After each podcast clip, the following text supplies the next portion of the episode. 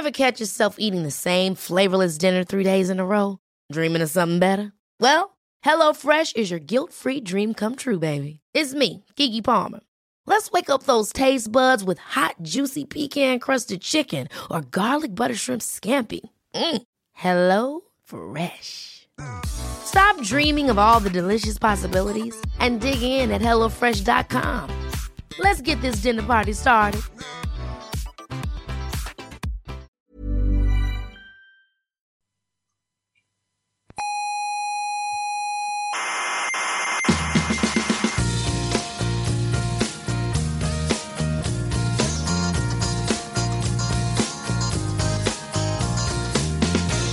Aquí comienza Coffee Break, No me interesa. la tertulia semanal sobre actualidad científica. Me da igual porque yo no creo en la ciencia positiva. Ah, Yo soy más de Iker Jiménez. ¿no le gusta a usted la ciencia positiva? Me repugna, ¿Pero por qué? eh? porque a mí el empirismo me ha hecho mucho daño.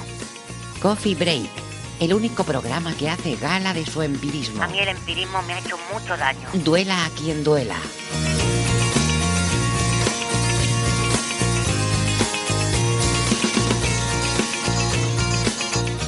Saludos, criaturas de la Galactópolis, galactopolitas cientófilas. Les damos la bienvenida a este episodio número 358 de nuestra tertulia científica semanal. Desde el Salón de Actos del Museo de la Ciencia y el Cosmos de Tenerife, esto es Coffee Break, Señal y Ruido. Les habla Héctor Socas.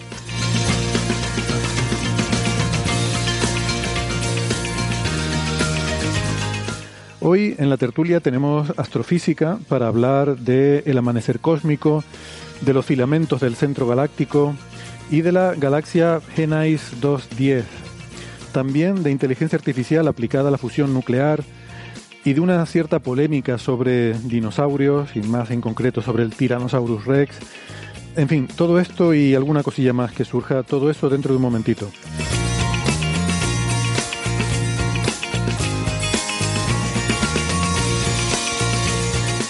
Antes me tomo un minuto para recordarles que además de la radio también nos pueden escuchar en internet en muchas plataformas eh, como en Evox, en Spotify, Google Podcast, Apple Podcast, Amazon Music, TuneIn, Lecton, la aplicación de Squid y en amautas.com. No dejen de suscribirse, siempre se lo recomendamos porque no cuesta nada y así no se pierden ningún episodio. Eh, tenemos una página web en la que están todos los audios de todos los 357 episodios anteriores y estarán los futuros. Y están también, sobre todo, muy importante, todas las referencias de los temas que tratamos cada semana. Así pueden ampliar su información y conocimientos eh, y criticarnos si hemos dicho algo que no se ajusta a lo que está en la documentación. Pueden seguirnos en redes sociales, en Facebook, en Twitter y en Instagram. Y pueden dejarnos sus preguntas, dudas, consultas, comentarios en redes sociales o en la dirección de correo oyentes arroba señalirruido.com.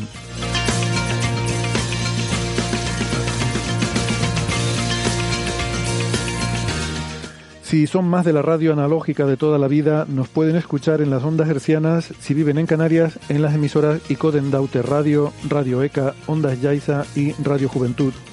En Madrid estamos en Onda Pedriza, en Aragón en Ebro FM, en Málaga en Radio Estepona, en Galicia en Cuac FM y en Argentina en Radio Voces de La Rioja y en la FM 99.9 de Mar del Plata.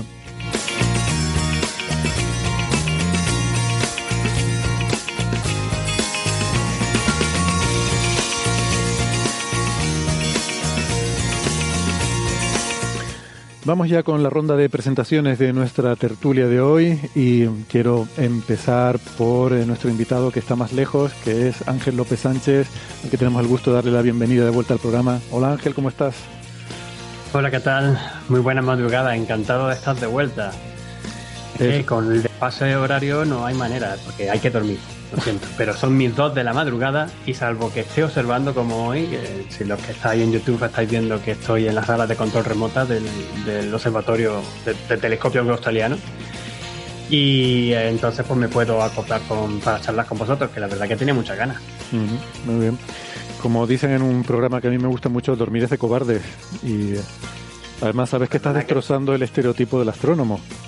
Perdona que te diga, pero dormir es súper fundamental. Vamos, si me lo digan a mí, que he dormido tres horas y media con el jet lag astronómico que tengo hoy, o sea que puedo decir muchas tonterías en el episodio de hoy. Así que, por favor, de adelanto, pido un poco de, de comprensión. Tú eres el único que tendrá excusa. Bueno, Ángel es doctor en ciencias físicas, es investigador en el eh, Australian Astronomical Optics y la Universidad de Macquarie. Y, además, no sé si deberíamos presentar también a tu compañero que está ahí detrás y lo vemos en la cámara. Así que un saludo para él. Yo sí que tengo becario, yo sí que tengo becario hoy aquí también. Pues Pablo. Un saludo a Pablo ahí en Australia también. Em, en Málaga tenemos a Francis Villatoro. ¿Qué tal, Francis? ¿Cómo estás?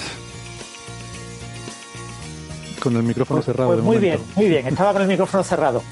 Pues nada, perfectamente. Lo único que pasa es que por alguna razón extraña YouTube no quiere que chatee en este programa, así que no sé si podré eh, chatear algo en el, en el chat de YouTube porque me ha sacado y no me deja entrar y no sé si tengo que reiniciar el ordenador, no sé qué tengo que hacer. Así que paso del chat por hoy.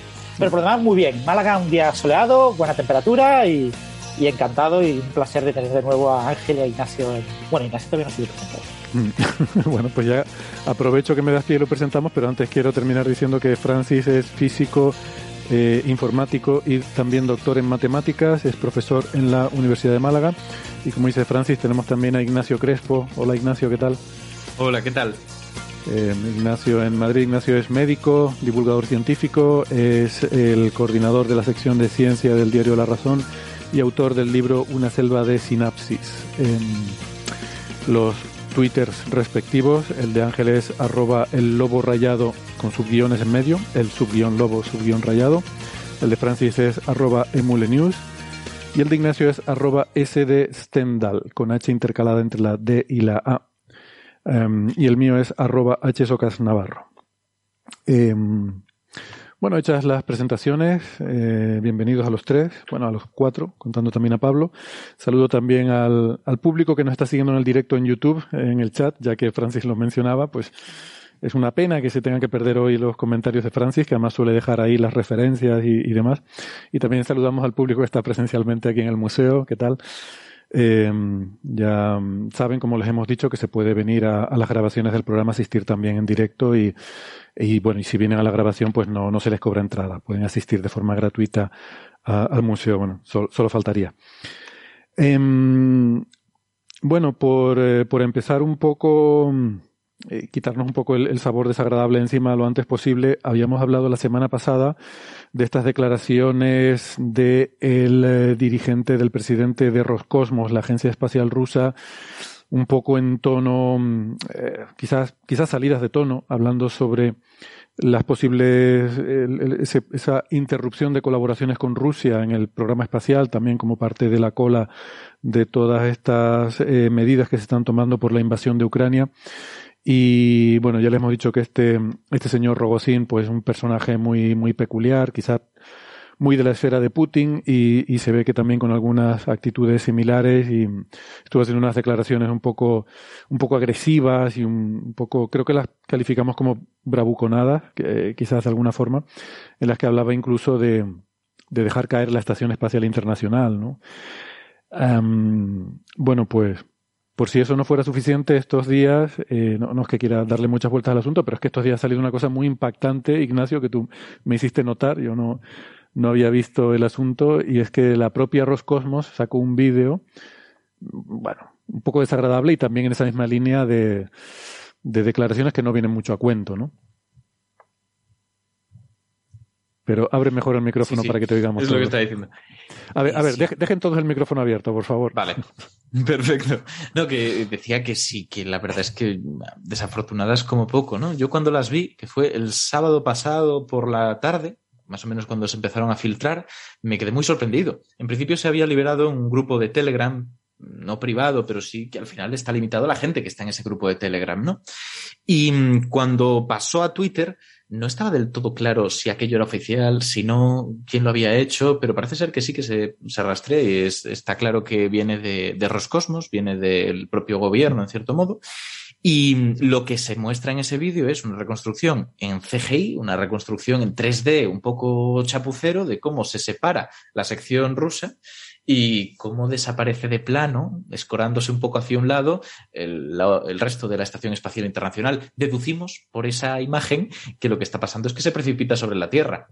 Hay gente que ha dicho de todo por redes, pero de todo. Desde los que se quejan de que la física de esa caída no es rigurosa, que dices, es lo de menos. Es lo de No- no menos. van a- claro, no van a hacer un vídeo de, no, pues no sé, de varias horas para que veas cómo va perdiendo órbita. Lo que quieren dejar claro es que la amenaza está ahí, ¿no? Que, que la caída pues podría ser. Y del mismo modo, pues tampoco están diciendo vamos a literalmente separar nuestra sección de la Estación Espacial Internacional, pero ya nos dirá ahora, pues Francis, Ángel y, tú mismo, Héctor, qué opináis, pero a mí lo que me parece es que esto, más allá de toda duda, incluso desde el tono evidentemente sarcástico que tiene, porque la música del Rafael ruso, como muchos le han llamado, que hay de fondo, es graciosa, igual no es el momento, ¿no? Igual no contribuye a reparar las relaciones diplomáticas que se están resquebrajando ya desde hace tiempo. Y recordemos que esto no es algo que venga desde hace unas semanas. Esa amenaza de irse a la Estación Espacial Internacional lleva tiempo. Yo, de hecho, el otro día, buceando un poquito, me encontré un titular que podía ser de ayer mismo y que es de junio de 2021. Así que entendamos un poco dentro de qué dinámica se establece esto, cuál es la relación que poco a poco se ha ido erosionando y lo que a mí más me preocupa. Ya no es que vayan a irse, ya no es que vayan a separarse, es que la Estación Espacial Internacional tiene fecha de caducidad, ya sea en 2024 o si lo consiguen alargar a 2030 o cuando sea, va a acabar. ¿Qué va a haber de relevo? ¿Algo privatizado? Es posible, ¿no? Es una de las cosas que se barajan, pero en cualquier caso, ¿podemos plantearnos una nueva Estación Espacial Internacional que incluya a Rusia, a Estados Unidos y a otras superpotencias de lo que es la exploración espacial? Yo, como aficionado, que no sé demasiado al respecto, tengo mis dudas, me genera mis dudas sobre qué podemos encontrar y me da mucha pena, porque esto fue un símbolo, creo yo, de el ir hacia el final de una guerra fría, ir hacia el final de un momento de tensión y de repente trabajar juntos por algo superior como podía ser la ciencia. Desde que se empieza a plantear en 1984, que evidentemente para la guerra fría todavía quedaban unos añitos para que oficialmente acabara, estaba un poco en el camino, ¿no? De decir, una humanidad trabajando por algo en común. Y eso era muy bonito. No sé qué pasará, no sé si será el final de este periodo, entre comillas, idílico que hemos vivido. Mm. Pues sí. Eh, antes, antes, de dar la palabra a Francis y a Ángel, eh, me gustaría recordar que eh, esas imágenes de CGI de la separación de la estación espacial vienen precedidas de unas imágenes reales de la despedida de, de una tripulación de, cosmonautas rusos que se van. Eh, y entonces pues se están despidiendo del resto de compañeros allí y, y la, claro, todo el montaje, eh, evidentemente como dice Ignacio, es un tono muy sarcástico, con esa música que, que, pretende, no sé, tiene un cierto tono de comedia y pues se, se, despiden, dicen adiós y luego se ve cómo se separa el módulo y, y se deja entender, se deja caer, nunca mejor dicho, que la, la ISS se cae y el, y el, y la parte rusa eh, se mantiene, ¿no? Lo, lo, comentamos la semana pasada porque es la que tiene los propulsores, ¿no? Pero bueno, es perfectamente posible, como decíamos, que mmm, ya con eh, con la tecnología que tenemos, ya está, SpaceX tiene la capacidad de llevar y traer tripulación a la estación espacial, incluso de darle el empujoncito necesario para mantenerla en órbita mmm, periódicamente según se necesite, claro. ¿no? Bueno. Pero yo creo que ahí igual nos jugamos otra cosa más, ¿no? Lo que estaba comentando del proyecto común. Incluso si se van. Hay mucha gente que también ha dicho en los comentarios que yo he visto por Twitter cosas como, bueno, pues que se vayan, estamos mejor sin los rusos en el espacio. Ostras, que ha habido una historia de colaboración súper interesante que nos ha traído hasta donde estamos, que a mí me parece una pérdida, independientemente de la situación política que estemos viviendo ahora mismo. Totalmente de acuerdo. Yo, y lo dije también la semana pasada, que para mí eso, el, el, bueno, lo que tú acabas de expresar ahora, ¿no? El simbolismo que tiene la, la Estación Espacial Internacional es muy potente y era un simbolismo muy positivo. Eh, y lo que habría que haber hecho es haber traído a China, no, no estar echando a Rusia. Pero bueno. ¿Qué, qué opinan, eh, Ángel, por ejemplo? ¿Quieres empezar tú? Eh, dejo un momentillo a Francis que comience simplemente para que no tengamos de fondo a Pablo contándole al operador del telescopio que está moviendo al siguiente objeto. Vale, bueno, eso a lo mejor es interesante también. Deja, deja, deja el micro abierto y escuchamos a Pablo también, que seguro que seguro que tiene su gracia. Bueno, yo no tengo mucho que comentar. Yo soy de la opinión de que si se sustituye Rusia por China, sería infinitamente mejor que tener a, tener a Rusia es peor que tener a China, obviamente, ¿no? El futuro de, del siglo XXI es China, nos guste o no nos guste, y el futuro de la industria aeroespacial es, China y, por supuesto, las empresas privadas. Pero las empresas privadas, en el momento en el que las empresas privadas chinas sustituyan a las empresas privadas del resto del mundo, eh, acabará dominado por China. Entonces, yo no veo mal eh, el que ese acuerdo que había entre Estados Unidos y Rusia, que parecía que, bueno, en realidad era con la Unión Soviética, ¿no? En su momento, que parecía, pues eso, que una señal de paz, una señal de concordia, una señal de, cohesión internacional, etcétera. Pero después no dejaban que todas las pequeñas eh, agencias que, quieran incorporarse se incorporaran. Me parece una, Quiero decirte que eh, yo no veo ni ventajas ni desventajas. Lo que mm, sí creo es que hay que reempezar las cosas eh, con otra visión, una visión mucho más global y tener en cuenta a, todas las agencias espaciales y que la Estación Espacial Internacional es un gasto de dinero inútil porque ah, se han hecho muy poquitas cosas allí y, bueno, pero los últimos años sí ha empezado a hacerse algo de ciencia, se han puesto varios instrumentos, se están haciendo algunos experimentos biológicos, se están haciendo algunas cositas. Eh, la iniciativa, por ejemplo, que ha tenido la, la Estación Espacial China eh, de abrir al público general, cualquiera que quiera poner un experimento en mi estación, que me envíe un correo con toda la información y yo le digo que sí o que no. Por ejemplo, países como España hay un par de personas, un par de pequeños grupitos que se han incorporado, ¿eh? Eh, eh, los dos con colaboración latinoamericana, pero es realmente algo vergonzoso que eh, no haya habido una explosión de, de solicitudes de aprovechar eso. Y es que realmente la, la, estas estaciones espaciales realmente son muy inútiles. O sea, para, se pueden hacer muy pocas cosas realmente específicas, ¿no? Realmente únicas allí, ¿no? Hay muy poquitas cosas que allí eh, eh, son el lugar ideal para hacerlo. Y eso es lo Sí. que se está viendo con este tipo de estaciones, que su futuro pues es eh, pues eh, morir. O sea, es decir, el tener una estación espacial orbitando la Tierra es algo realmente, en mi opinión, ¿eh? yo soy muy radical en esto. Y lo mismo Daniel Marino ahora mismo estará pegando collejas durante varios días. Pero yo No, creo yo- que no sirve absolutamente para nada eh, una estación espacial internacional con el altísimo costo que tiene. Una estación en la Luna, pues lo mismo puede ser más interesante para ir preparando a personas y, y vehículos para unas futuras misiones eh, con humanos a Marte y cosas por el estilo.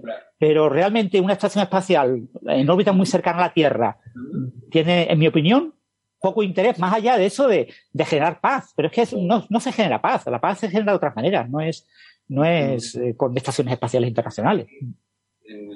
No, yo quería decir o apuntar que posiblemente el simbolismo que tenga, que es también lo que ha estado comentando Ignacio antes, el- lo que significaba de colaboración, de usar el espacio como un sitio buscando paz, buscando la armonía entre distintas naciones en distintos países.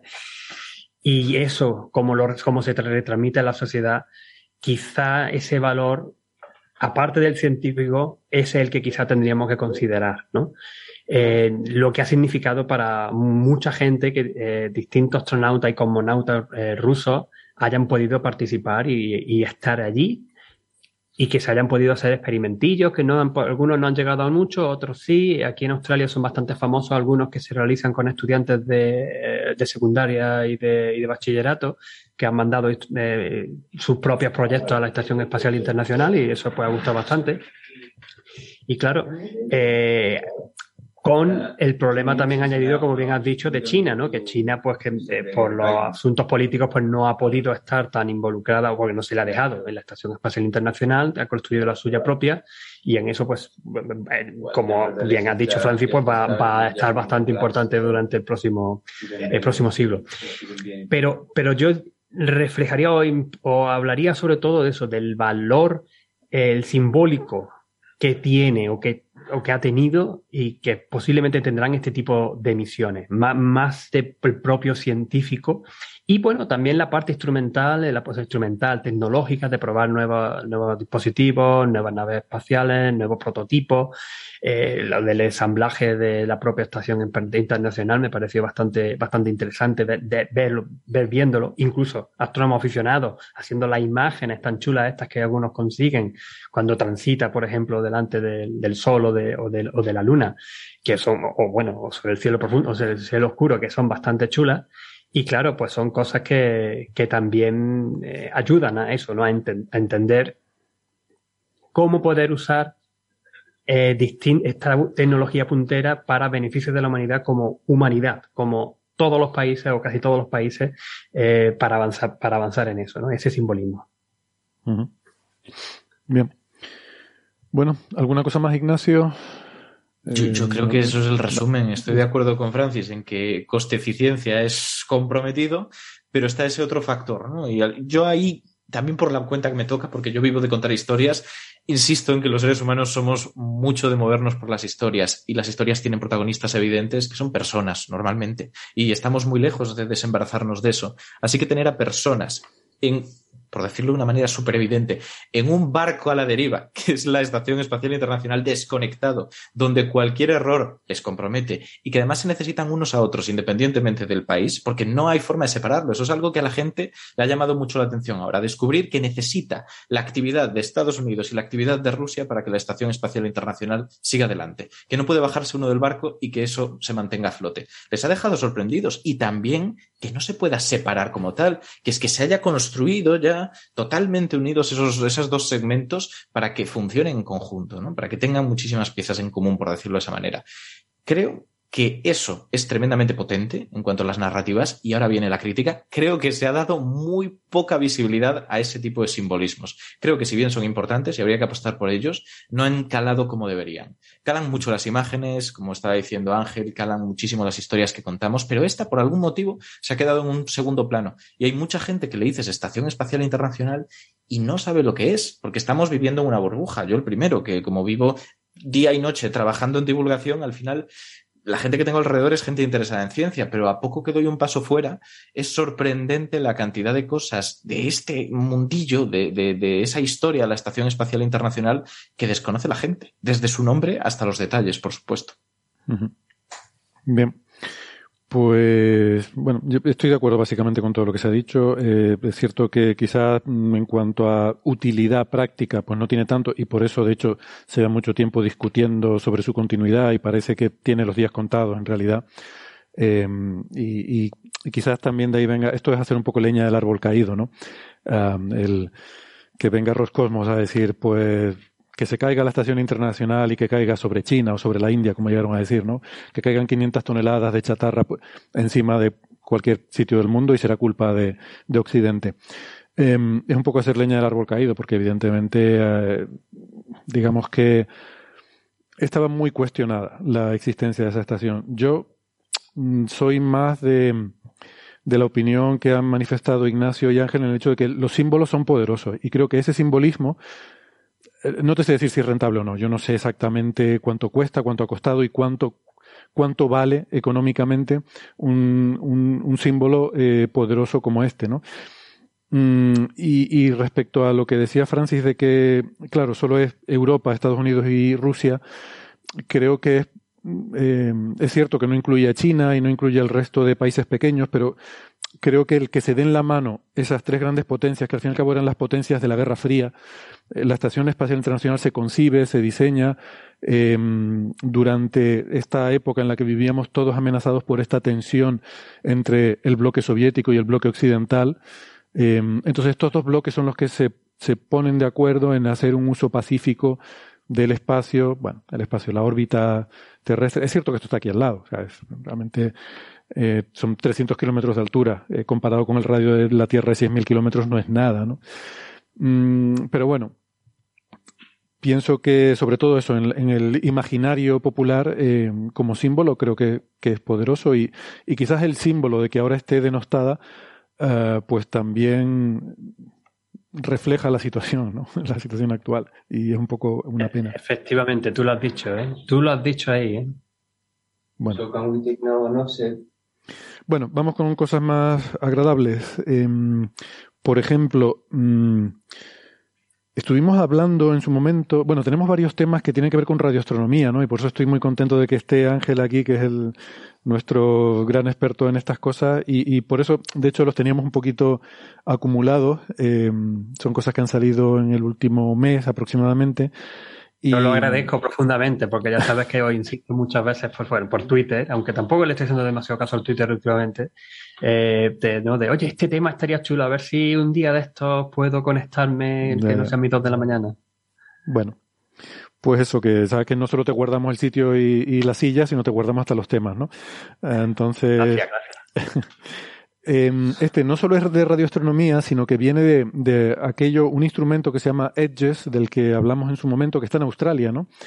Eh, ahí en medio del desierto, bueno, no sé, ya, no, ya nos contarás ahora, pero eh, el amanecer cósmico es la época en la que se forman las primeras estrellas en el universo. Eh, es un periodo de tiempo que va, pues, quizás entre bueno, eh, unas pocas decenas de millones de años después del Big Bang, ¿no? No, no tenemos tampoco una forma muy clara de precisar ese momento, pero eh, hace, bueno, en 2018, la verdad que hace bastante tiempo, lo tengo aquí apuntado. ¿Quieres que diga solamente rápidamente, perdona que te interrumpa sí, sí, de claro.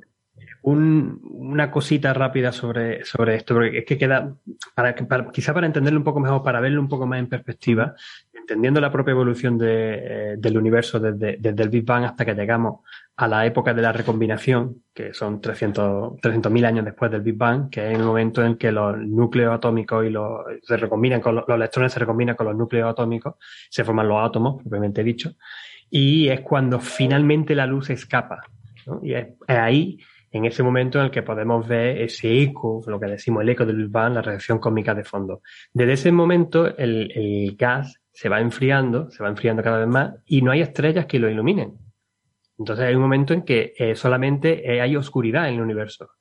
Están las nubes de hidrógeno, básicamente, con un poquito de helio, guiadas por la materia oscura, pero no hay nada que la alumbre. Ha habido un, ha habido un momento en que el gas empieza a condensar porque cae en lo, donde están las mayores cantidades de materia oscura y se empiezan a formar pues, estos primitivos objetos entre galaxias y enanas, grupos pequeñitos de grandes, bueno, de, estrellas que, que, van, eso, que van formando estrellas y en ese momento, que es lo que llamamos amanecer cósmico, las estrellas por fin se encienden y empiezan a encender el gas que está alrededor. Y es el momento en que se llama el amanecer cósmico. Durante, desde la época de la recombinación hasta este momento, un poco después, eh, se llaman lo que son las edades oscuras, por eso, porque no hay, no, no hay luz, no hay nada que se pueda ver. Y el amanecer cósmico, que estaba puesto, que sí, entre, pues, unos decían que 300, mil, 300, perdón, 300 millones de años después del Big Bang, otros decían que quizá llegaba más tarde, hasta 500 millones, incluso mil millones de años después del Big Bang, es cuando empezaban a formarse estas primeras estrellas y se reionizaba el universo. Y ahí es donde viene este, este instrumento que estabas contando. Ya te devuelvo la, mm. la palabra. Vale, pues simplemente quería refrescar que, eh, eh, como dijimos, en 2018 se publicó un artículo de, de, la colaboración de este instrumento que se llama Edges, que es un instrumento muy sencillito, muy relativamente simple para, para lo que eh, podíamos pensar cuando estás eh, pensando en un instrumento para observar el origen del universo. Eh, se publicó en Nature una letter de, del grupo de este instrumento que básicamente les decíamos que es como un, algo de un metro y pico, un rectangular, como si hubieras puesto una mesa metálica, pues eso en mitad del desierto es como una especie de gran antena que recoge de todo el cielo la, la emisión de radio en la frecuencia de en torno a 80 megahercios, que es una frecuencia muy interesante porque es donde estaría, por el corrimiento al rojo, la famosa línea astronómica esta de 21 centímetros, que es una, una línea muy importante del hidrógeno neutro, que la hemos comentado muchas veces, es súper importante en astronomía, y como el 90% de todos los átomos del universo son hidrógeno, pues una línea eh, muy, eh, muy importante, ¿no? Esa línea de 21 centímetros, que son creo que 1400 megahercios. 1400, 1420 megahercios. Eso es. Pues por el corrimiento al rojo, en aquella época del amanecer cósmico estaría en torno a los 80 megahercios, que lamentablemente es una frecuencia muy radiofónica. De, está muy contaminada por las emisoras de radio, ¿no? Si van a las, las radios eh, convencionales y miran la frecuencia en FM, típicamente empiezan en 70 megahercios y llegan hasta 100, no sé, 180 o por ahí megahercios, ¿no? Entonces, es una, una banda que está muy, muy contaminada por la emisión humana. Y ese ha sido uno de los retos para este tipo de estudios. Claro. Entonces, este instrumento en el desierto australiano, que no sé si nos puedes a lo mejor comentar un poco más, pero, pero bueno, esto, esto es el antiguo, simplemente. Hicieron un, publicaron un artículo en el que decían que habían detectado esa señal de amanecer cósmico, esa línea en 78 MHz. Y además era rara, porque no coincidía con la predicción teórica. Y entonces había que hacer especulaciones ahí sobre por qué no coincidía. Estaba un factor 2, mm, era un factor 2 más profunda de lo que predecía la teoría del modelo cosmológico. Entonces ya se empezaba a sugerir eh, nueva física, que quizás la materia oscura no es como pensamos, sino que tiene alguna, bueno, una serie de, de cuestiones.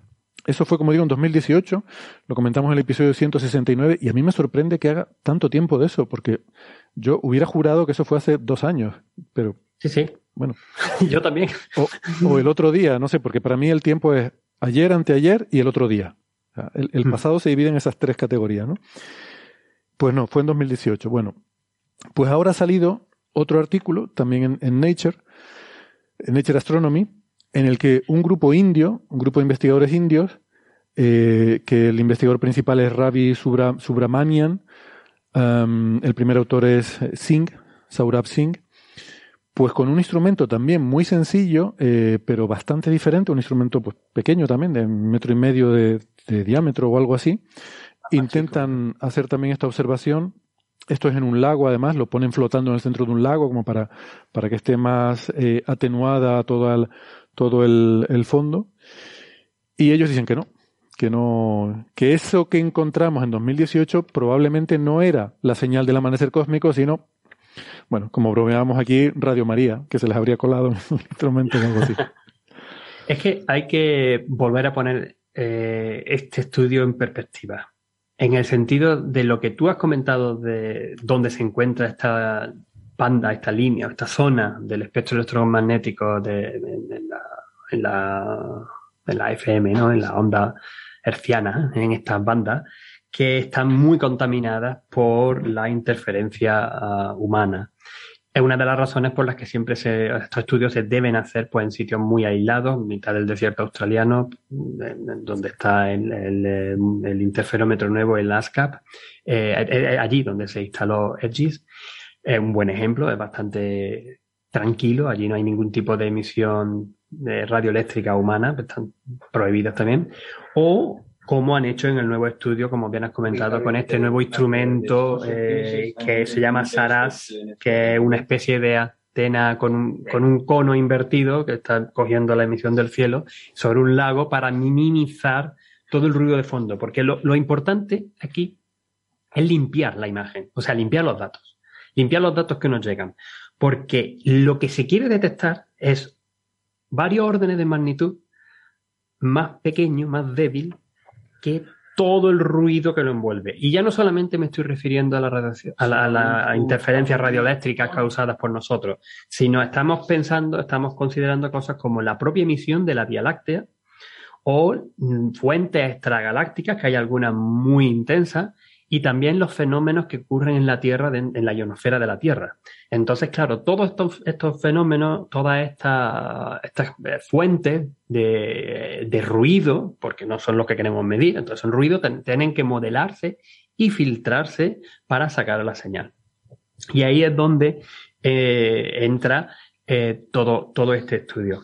Es que La señal yo quiero, quiero enfatizar lo que tú has dicho, ¿eh? varios órdenes, entre dos y tres órdenes de magnitud mayor el ruido que la señal. O sea, estás buscando una señal que es Posiblemente 500 veces más débil que el ruido.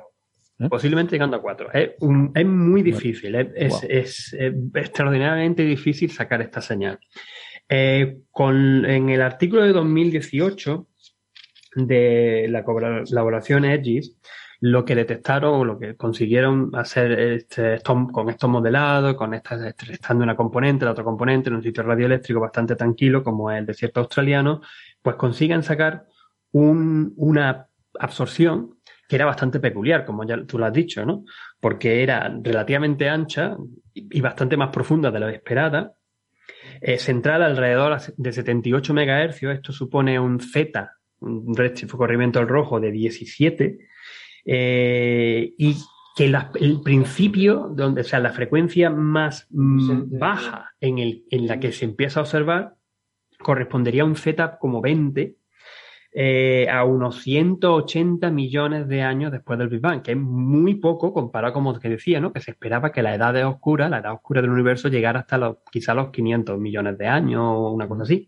No, a mí, de hecho, me sorprendió eso porque, fíjate, yo dije en la introducción varias decenas de millones de años porque me sonaba de cuando hablamos de este tema que el rango llegaba hasta 70, 80 millones de años hasta cientos de millones. O sea, como que, bueno, que hay mucho margen ahí.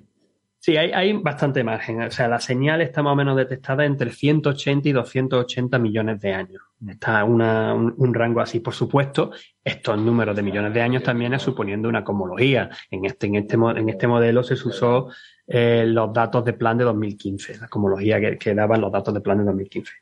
Que, bueno, más o menos es la que hay con ciertas refinaciones. refinaciones. Entonces, lo sorprendente, claro, es que este nuevo estudio con el, el, el ¿cómo se llama? Saras 3, que es eh, un, un, saludo a Robisco. Eh, un, un radiometro. Saras en plural, no una Sara, nuestra Sara, sino muchas Saras, tres. Es un homenaje a, a, todas las Saras del mundo. A todas las salas, pues aprovechando, por supuesto que sí. Bueno, pues se trata de un eh, radiómetro espectral con esta antena, eh, un cono invertido, y que se estuvo, estaba, estaba usándose en una frecuencia incluso un poquito más baja, entre 44 y 84 megahercios, también con un estudio exhaustivo de, de las condiciones, de las condiciones alrededor, no solamente evitando las interferencias radioeléctricas producidas por, el ser humano, sino también las observaciones hacerlas por la noche, porque así la ionosfera es todavía más, tranquila, también coincidiendo de que fuera un momento de no hubiera actividad por, la aurora, boreales, por actividad de, del, de, del Sol, eh, y evitando la terrestre. Entonces, pues claro, ellos consiguen mejor. Eh, Ángel, y lo que intentan si, es. ¿Sabes si el tema de hacerlo en un lago es por evitar emisión térmica del suelo o algo sí, así? Es, es, por un tipo de. Lo tenía por aquí en un sitio. Lo ten, eh, por intentar evitar. Eh, para evitar un poco de emisión térmica y bajar el ruido, la temperatura de ruido, que es con lo que al final estamos midiendo eh, esta señal. Uh -huh.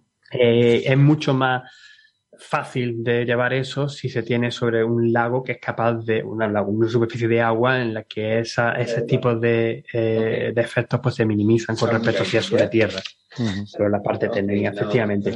Entonces pues eh, eh, como, como pasa muchas veces en ciencia y también lo hemos comentado muchas veces en Coffee Break y lo comentamos en muchas charlas, lo que queremos hacer es que un experimento solo, bueno, puede estar muy bien, pero hay que comprobarlo de forma independiente. Y ya de por sí, como bien has dicho, la señal era tan rara, daba a entender que podían existir otros fenómenos tan eh, curiosos, nuevas físicas, y este, revolver un poco más el modelo cosmológico para intentar ver por qué ya se formaban las estrellas ahí, eh, que se empezaron a hacer nuevos experimentos de distinto tipo, y este es uno, este es uno de, de ellos, ¿no? Encuentran, eh, o sea, son capaces de filtrar la señal en el mismo rango, okay. y sorpresa, sorpresa, ellos no ven nada. Y ese es el resultado. O sea, al final es, el, es la comparación de ellos con sus modelos, con su sustracción, todo lo que ellos han querido hacer, con mucho cuidado, con este de este, y no vemos nada. Mm. Y ponerse a, a, buscar por qué eh, existe este perfil tan curioso en los datos del artículo de 2018 de, de Edges. Mm. Y lo que creen que posiblemente podría haber habido un, un, error sistemático que no estuviese calibrado con, de forma, que tuviera la forma de una ondulación sinusoidal con un periodo de unos 12 gigahercios y medio. Con eso se podría explicar que apareciese esa forma sinusoidal de, que del doble, ¿no? Del 20 y pico, de 20, de unos 20 megahercios, que, eh, que, que, que estaría que estaría falseando lo que en verdad estaba. O sea, simplemente es algo porque no se ha podido realizar bien las observaciones. Uh -huh. Y ellos insisten en que eh, ellos, eh, eh, con sus datos, con su, eh, con su nuevo instrumento, su instrumento, con todo parece bastante bajo control, eh, haciendo unas observaciones similares en las mismas bandas y haciendo también un, de, un desarrollo bastante detallado con un M, MCMC, un de múltiples, ¿cómo se llama? El Monte Carlo Markov, Markov Chain, Chain, Monte Carlo Analysis. Eh, ellos con, con, con mucha, con una confianza bastante alta, no lo ven, no ven nada. Hmm. No ven nada. Entonces, ¿qué pasa? O sea, no, no, solo no ven nada, sino que su análisis descarta la señal. Eh, sí, sí. O sea, no, no, no, es que no la vean, sino que si estuviera la señal que había visto el grupo de, de Bowman y tal, deberían haberla visto y no, la, y no está ahí, ¿no? Efectiva, Efectivamente, o sea, que eso es, lo, eso es lo que al final terminan diciendo, ¿no? Que pues que ellos creen, y este estudio sugiere que en verdad la señal de 2018, que como hemos dicho, tuvo un montón de bombos, tuvo un montón de sitios, una cosa bastante chula, bastante gorda, mm. y que daba pie también a que gente teóricos se pusiesen a lucubrar de por qué eso estaba ahí, porque lo estaban observando. Pues quizás se quedan, pues como cuando algunas veces se dice hemos descubierto este exoplaneta y luego no existe mm. cuando se encuentran nuevas cosas. O, hemos detectado este fofano en una atmósfera de un planeta. Y... Este fofano, efectivamente. Pero eso es la ciencia, o sea, hasta que no se reproduce no es descubrimiento. Sí, me gustaría recordar un par de cositas, ¿no? La, la primera es que, bueno, la señal de ES fue criticada, de ES fue criticada por todo el mundo, ¿vale? O sea, porque eh, daba demasiada casualidad de que con el instrumento en el que habían visto que tenía como, como dos antenas a dos frecuencias básicas centradas y tenía, recorría todo un espectro, pero sus frecuencias estaban centradas en dos bloques y la, la, oficialmente solamente uno de ellos debía haber señal, el otro no debía haber señal, ¿no? O sea, uno, una, en la, parte del espectro por debajo de, no recuerdo si eran 90 o 100 MHz no tiene que verse nada y por encima de 100 MHz tiene que verse ese perfil en U que es el que veían ellos, ¿no? Y sin embargo ellos veían el perfil completamente centrado en su instrumento. Es decir, es como veían el perfil como eh, eh, eh ajustado al instrumento. El, el, y tú decías, no puede ser. No puede ser que de tanta casualidad de que este hombre, este, este hombre que ha estado trabajando tantos años ahí, de hecho, el, publicó todo con ciencia abierta, es decir, todos los datos que iba obteniendo, conforme lo iba obteniendo casi mensualmente, los iba publicando gratis en Internet. ¿eh? Eh, y, y, pero bueno, al final logró ese gran paper en, en Nature y, y, fue muy criticado. Y todo este grupo, este grupo de SIN eh, con los instrumentos SARAS, eh, llevan tiempo criticando a, al trabajo de ellos. ¿no? El, el, SARAS 2, que publicó sus resultados en APJ, en Astrophysical Journal, esto fue como en el año eh, 2019, eh, ya criticaba el resultado de ellos y decía, el resultado de ellos a mí no me sale. ¿Vale? A mí no me sale como instrumento. Y mi instrumento solo ve una banda más baja porque ellos han quitado la parte de eh, emisión eh, de radio FM que empiezan en 80 MHz, entonces se quedan más o menos en 80 MHz. Entonces están entre 50 y 80 MHz.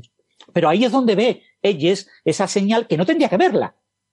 ¿Vale? Porque lo que, el, lo que, el conflicto que ha habido con la señal de ellos es que no tenía que verse esa señal ahí, ¿no? Eh, y entonces, eh, eh, pues eh, el nuevo instrumento, el SARAS 2, tenía que ver la caída.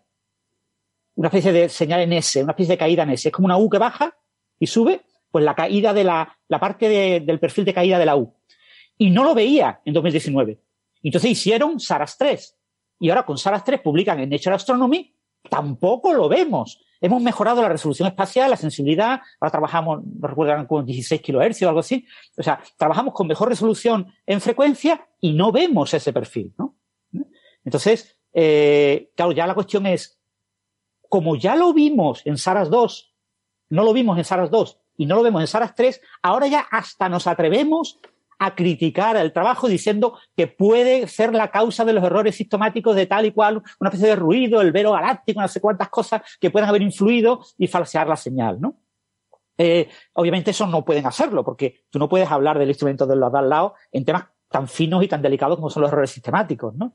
Pero en cualquier caso, lo que mm, a mí me gustaría destacar, a más allá de lo que ha contado, Ángel lo ha contado estupendamente, eh, es que eh, hay una componente importante de la comunidad, tanto de cosmólogos como de astrofísicos, que no están cogiendo estos resultados de Saras eh, como resultados firmes que incumplen con el resultado de ellos. O sea, no ha habido un amplio consenso en la comunidad de decir, pero claramente Yes tenía que estar mal y está mal, porque los primeros resultados, el primer instrumento independiente que verifica esa señal no la encuentra. Sin embargo, no, ha habido esa crítica. Y yo espero que con este artículo de Nature Astronomy ya empiece a haber esa crítica desde la parte experimental. Señores, que hay miles de artículos publicados tratando de explicar eh, la anomalía del, del amanecer cósmico eh, observada por ellos. pues todo eso es basura. Y hay que tirarlo a la basura directamente, porque probablemente no haya ningún tipo de anomalía en el amanecer cósmico y el amanecer cósmico sea como debe de ser según los modelos de eh, estrellas eh, para la primera, la población 3 de estrellas y los modelos cosmológicos, ¿vale? O sea, pero hay esa reticencia ahora mismo y, y, y, estos resultados de, estos son indios, es un instrumento que no ha publicado los datos como lo hizo Eyes eh, para que toda la comunidad lo viera, sino que solo te publican los resultados finales. Bueno, un instrumento que a la gente le, como que le, le da menos confianza, ¿no? O sea, probablemente eh, o, o, o, cambia con este artículo de Nature Astronomy esa idea eh, sobre estos resultados indios, o probablemente tengamos que esperar a SARAS 4 o probablemente a otro instrumento independiente que verifique eh, esta señal, porque hay una especie como de falta de credibilidad, ¿no? Si vienes de Australia y nada más un señor que tenía, creo que era, venía de Estados Unidos, así el que, no, no recuerdo. Sí, son de bueno. la, la, Universidad de Arizona, me parece, los sí. de Edges. Eh, Exactamente, que venían de Estados Unidos, se instalaron allí una, una cosa de, durante muchísimos años para lograr esta señal. Y claro, ese trabajo tan de tanto tiempo tenía que sí, concluir mira, con un premio Nobel. O sea, tenía que concluir con un artículo en Nature y un premio Nobel por, el, por la revolución en el, en el amanecer cósmico. Y lo que estamos viendo es que no. Eh, Perdona, Universidad de Arizona y MIT. Mm. Tiene un poquito de reputación. Sí, exactamente. Que tiene, entonces, ahora mismo, yo digo, lo que a mí me, me, me, duele es que este trabajo de estos indios, que ya lleva unos años eh, sacando resultados en contra de ellos, a nadie le importa un comino. Bueno, yo no sé si le importa. Yo tampoco veo a nadie eh, con, con, los resultados de ellos como que es la verdad absoluta, ¿no? O sea, yo creo que la, la gente está un poco bueno, a la expectativa de ver, bueno, a ver, a ver qué pasa con esto, a ver si se confirma o no. O eso sí, eso obviamente, esa es la verdad, pero hay un mogo, pero una cantidad de trabajos, están constantemente, todas las semanas, varios artículos publicando eh, nuevas maneras de, de, ajustar esa señal de, del amanecer cósmico, ¿no? Bueno, eso sí, es que... Ahí había una explosión de resultados tremendo y, y, y claro, es lo que tienen los artículos en Nature, que, que llaman mucho la atención y acaba generándose mucho ruido. Bueno, pero ya sabes que cualquier resultado que contravenga un poco el, el, marco teórico establecido da pie inmediatamente a una explosión de papers que lo explican, ¿no? Por supuesto. Que, por supuesto. Bueno, pues nada, eh, vamos a ver entonces si hay otros grupos, porque estos parecen experimentos relativamente sencillos, o sea, no es que haya que construir un gran telescopio de miles de millones de dólares para, para investigar esto, ¿no? Sencillo otra vez, pues quizá Dije relativamente, ¿eh? Relativamente. Son, son, son, sencillos de por sí, el problema es el tratamiento de los datos. O sea, el tratamiento para conseguir sí. quitar sí. todo el ruido de todas las diversas sí, fuentes que están contaminando esta señal tan débil que se quiere detectar. Sí, pero quiero decir que no son macroproyectos lo que necesitas no, para no, estas cosas. O sea, que grupos relativamente modestos, como este grupo de la India, mm. o incluso el, el, grupo de Edges, que tampoco es que sea miras la lista de autores y son unos pocos, con, con, una o dos manos como mucho los cuentas, no son grandes colaboraciones de 500 investigadores, ¿no? Sí.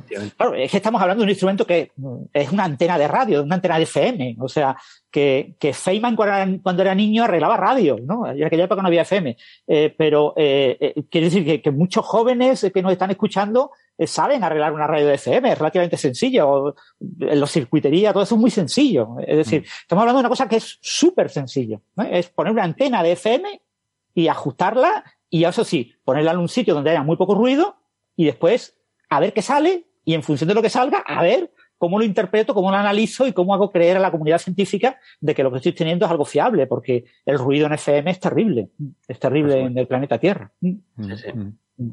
No, y, y, no solo, en fin, no solo la contribución humana, yo creo que Ángel lo, lo explicó muy bien, sino también sí. la, la, el ruido natural eh, es muy, muy grande, ¿no? Eh, muy grande, sí, sí. Así que desde la ionosfera de la Tierra, que además varía. El, el problema a veces no es que tengas una señal que tengas que restar, sino cuánto de estable es esa señal. Si tú tienes una señal que es muy estable, tú la puedes descontaminar fácilmente, pero si esa señal es muy variable, es muy difícil que tú la puedas conocer con suficiente precisión como para restarla, ¿no? Y cuando ya dependes del estado de la ionosfera, de si hay más o menos electrones, de si la de, del space weather, o sea, es que literalmente depende del space weather, de, de, de la meteorología espacial, ¿no? Entonces, ya la propia palabra meteorología implica altamente variable. Um, así que es complicado. Esto. Sí. En la luna, Ángel. Bueno, sí. En cualquier caso, eso, estos autores, estos indios hacen cosas como usar un polinomio de grado 6 Mm. para extraer esa señal decayente que tú dices. Como lo del ¿por qué he fofano. ¿Por qué dejado seis? Ya empezamos hombre, con los polinomios Lo de los, justo de los polinomios. Y sin ir más lejos, el otro día le tuve, bueno, no me voy a callar, no voy a contarlo. Pero tuve, eh, hice, se, se lo demostré a, a unos compañeros de otro campo que estaban haciendo un ajuste a 7 puntos y los residuos que salían, o sea, con un polinomio grado 7 y los, y los ajustes que les, o sea, los residuos que le salían eran justamente, y- e intentaban modelarlo, eran justamente los, los 7 piquitos consecuencias de los residuos de la. Hay que tener mucho cuidado. Y eso lo vimos pero- y Sí. lo contamos mil veces con lo del Sí. metano, con el, perdón, con el fosfano de Venus hace un par de años. Mm. Y hay que, hay que hacer muchas cosas con, con delicada. Eh, Sí. con mucho Es difícil, o sea, cuando tienes una señal envuelta en un ruido muy intenso, extraer una señal de donde tienes mucho ruido es muy, muy difícil, muy difícil.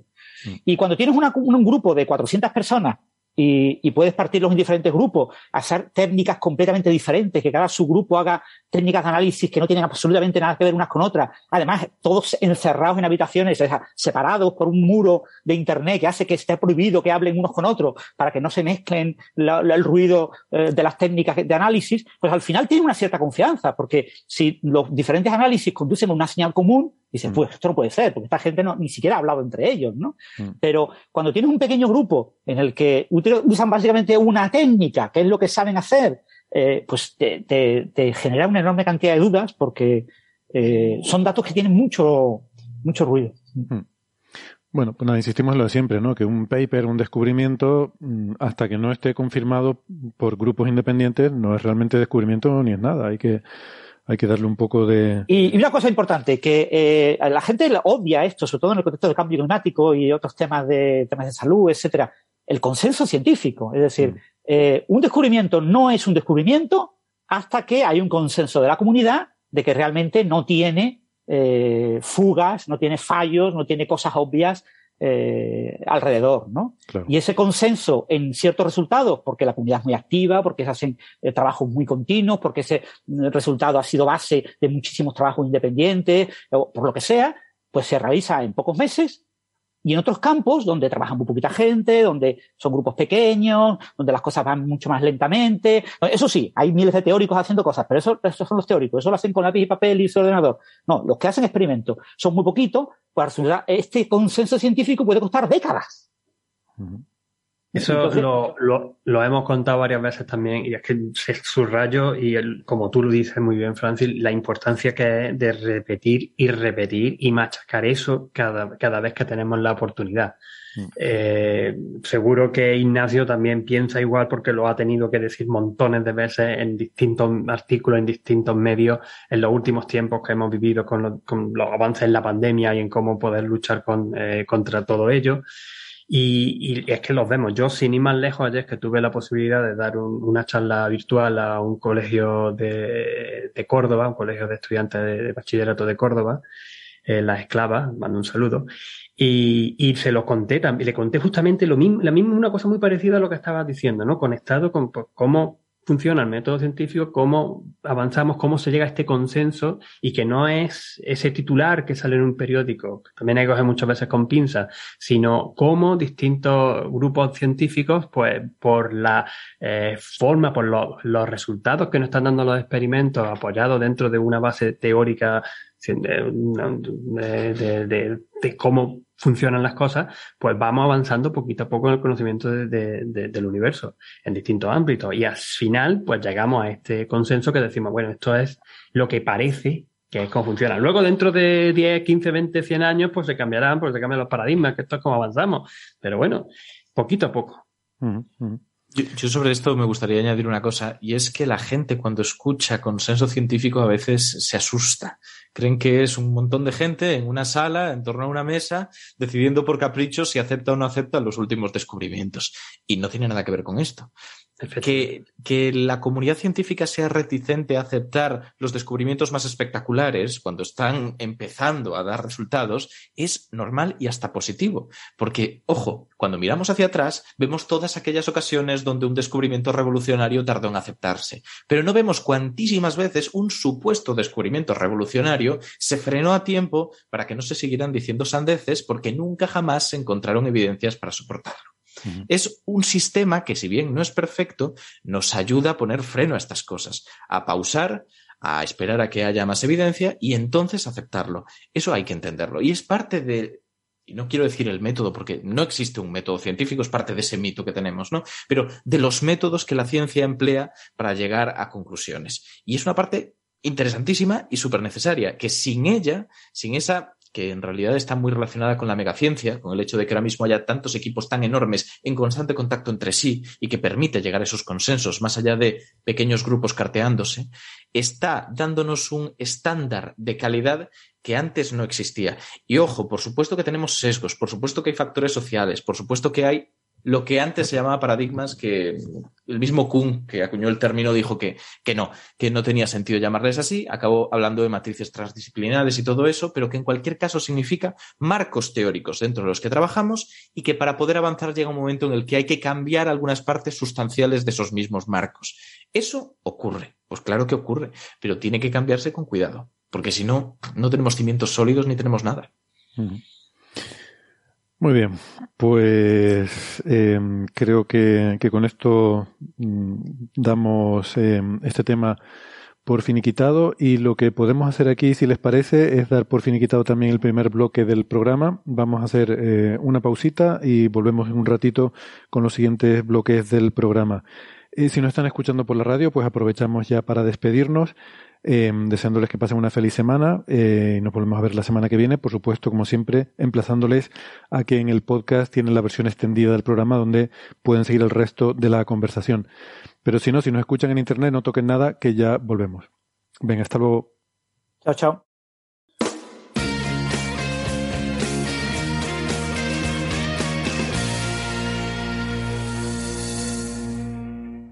Muy bien, pues seguimos adelante. Gracias por acompañarnos. Eh, por cierto, quería matizar una cosita ya para terminar con el tema que estábamos hablando. Eh, que igual que dijimos que, por supuesto, hasta que no hay un consenso, no se puede dar por confirmada una, eh, un descubrimiento como el de Edges, tampoco hay que pensar que hasta que no esté confirmado mm, sea, haya que creerse a pie juntillas la refutación de Saras 3, ¿no? O sea que, que esto hay que aceptarlo como que es parte del debate científico. Unos dicen que la ven, otros que no la ven, y ahora mismo pues no está claro. Y hay que decir que no. Es un tema que no está claro y sobre el que hay debate. Y que en Eh, función de lo que afirmen y de lo rigurosos que hayan sido, lo tradicionales y conservadores que hayan sido con su metodología, puedes estar más convencido o menos de que eso en el futuro se vaya a aceptar, independientemente del caso. Estoy hablando de forma general y no, no sobre este en concreto. Claro, pero bueno, eso es tu, digamos, tu opinión en concreto sobre el caso, pero que hasta que no esté bien establecido no podemos Claro, decir, sí, pues, sí, sí. la detección era lícito, real decir. o la detección era falsa, ¿no? Que, que es lícito que se tengan esas opiniones Mm. y que, que queden un poco en, el, en intermedio camino. No digo ni abrazar que sí ni que no, Sí. pero que del mismo modo que no podemos aceptarlo de plano, tampoco podemos negarlo. Pero eso no significa que tengamos que estar en una imparcialidad absoluta. Significa que en función de lo que sabemos que se ha hecho, lo que sabemos que se ha firmado, uno puede ser más o menos cauto y saber cómo de probable es que se llegue a, a aceptar. Sí, de todas formas, hay que recordar un punto importante, y el punto clave es que la señal de Edge era eh, revolucionaria, es decir, era una, una se- señal revolucionaria, un experimento revolucionario cuando presenta una señal que contradice lo que se sabe, que contradice lo que viene en los libros de texto. Los libros de texto decían que eso no era así. así. Ellos no podía observar esta señal. Y observa una señal, claro, una señal súper sorprendente, y la publica en Nature, en la, en la gran revista generalista un, un artículo con un eco mediático increíble. Pero hay que tener mucho cuidado, ¿vale? Ahora resulta que hay otros experimentos, bueno, en este caso el- el- la, la línea de experimentos SARA, que no ve esa señal y entonces nos vuelve no a, a decir, no, no podemos poner en pie de igualdad la refutación y la confirmación de la señal Edge. No, no, tenemos que recordar que el punto de partida es antes de Edge. Y antes de Edge, Edge no tendría que haber sido capaz de observar esa señal. O sea, lo que decía el consenso eh, eh, teórico, Bueno, nuestro que- conocimiento, es que no debía observar esa señal. Y por eso fue una señal revolucionaria. Yo, creo que lo que, lo tenemos el que conflicto, el- eh, cuando tenemos un conflicto, lo que tiene que saber el público general es que el estado mm, estacionario, el estado, es el estado previo. neutro. ¿vale? No es verdad que haya un conflicto en ver lo de es o ver o no verlo. No, no, eso no es verdad, ¿vale? Es- Eso, eso es verdad, pero es colateral. lo, lo importante es, si tenemos dudas sobre esto, debemos de retraernos a lo anterior. Y lo anterior es, Edge no tendría que haber visto nada y se ve que Saras confirma lo que se sabía anteriormente, que Edge no tenía nada que ver, que ver nada, porque Saras tampoco lo ve. Yo, ¿vale? si- si Pero yo no nuestro estado recuerdo debe mal- ser estado anterior. Perdona, Francis, si no recuerdo mal, lo que era era que la línea de Edge era el doble de profunda de lo que tenía que haber sido. Creo que era el lo que contradecía el modelo estándar. Y, y estaba también colocada eso- en, en frecuencia en el lugar equivocado. comunicación. Efectivamente, ¿Vale? o, sea, e- O sea- era tanto la profundidad, que era Sí. del, orden- del orden, del doble de lo que se esperaba, como la la- dónde se estaba, dónde se encontraba, ¿no? En la, a la Mm. frecuencia en la que se observaba y que era demasiado baja para, Sí. para lo que se esperaba. Claro. Mm. Entonces, era una señal que estaba en el lugar equivocado. Entonces, no era una señal que no se no mm, por eso fue muy revolucionario. Entonces, desde el punto de vista de conocimiento general, es decir, lo que deben de incluir los libros de texto es no mencionar ni Edge ni Saras.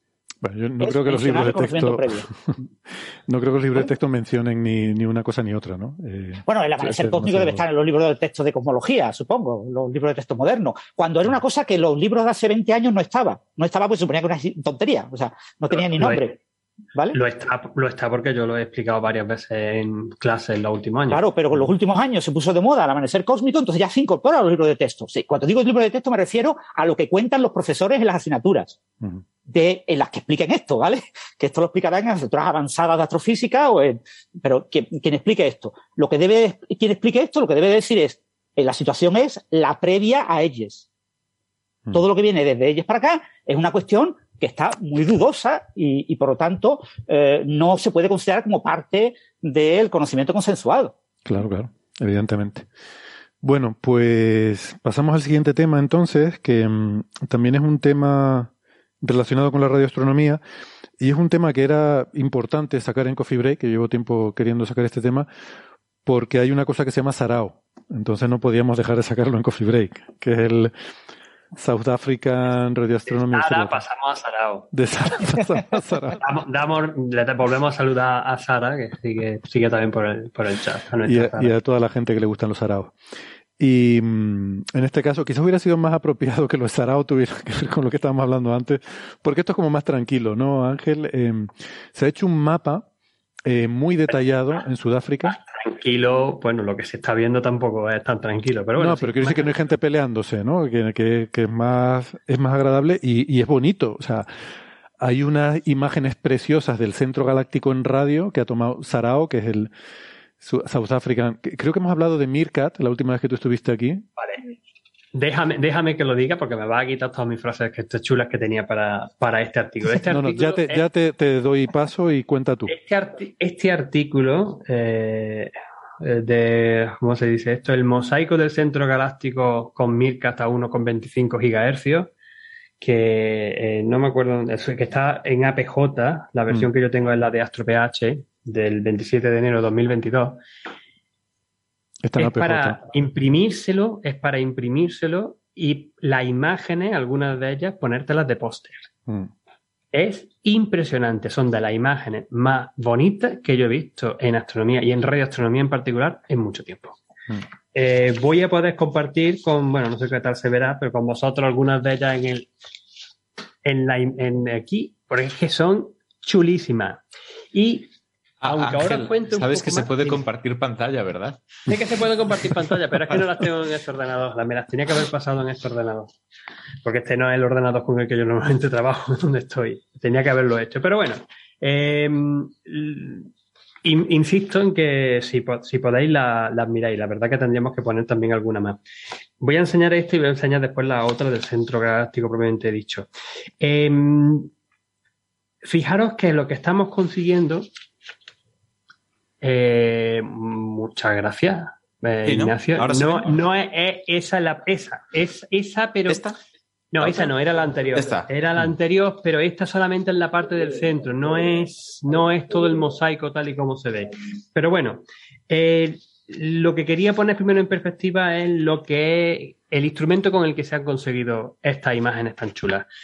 Estamos hablando de Mercat, que es otro de los precursores del SK, el Square Kilometric Array eh, Telescope, ¿no? Radio Telescope, que sabemos que se va a colocar entre eh, Sudáfrica, esa imagen, perfecto, eh, esa imagen es la, primera del, artículo y es bastante espectacular.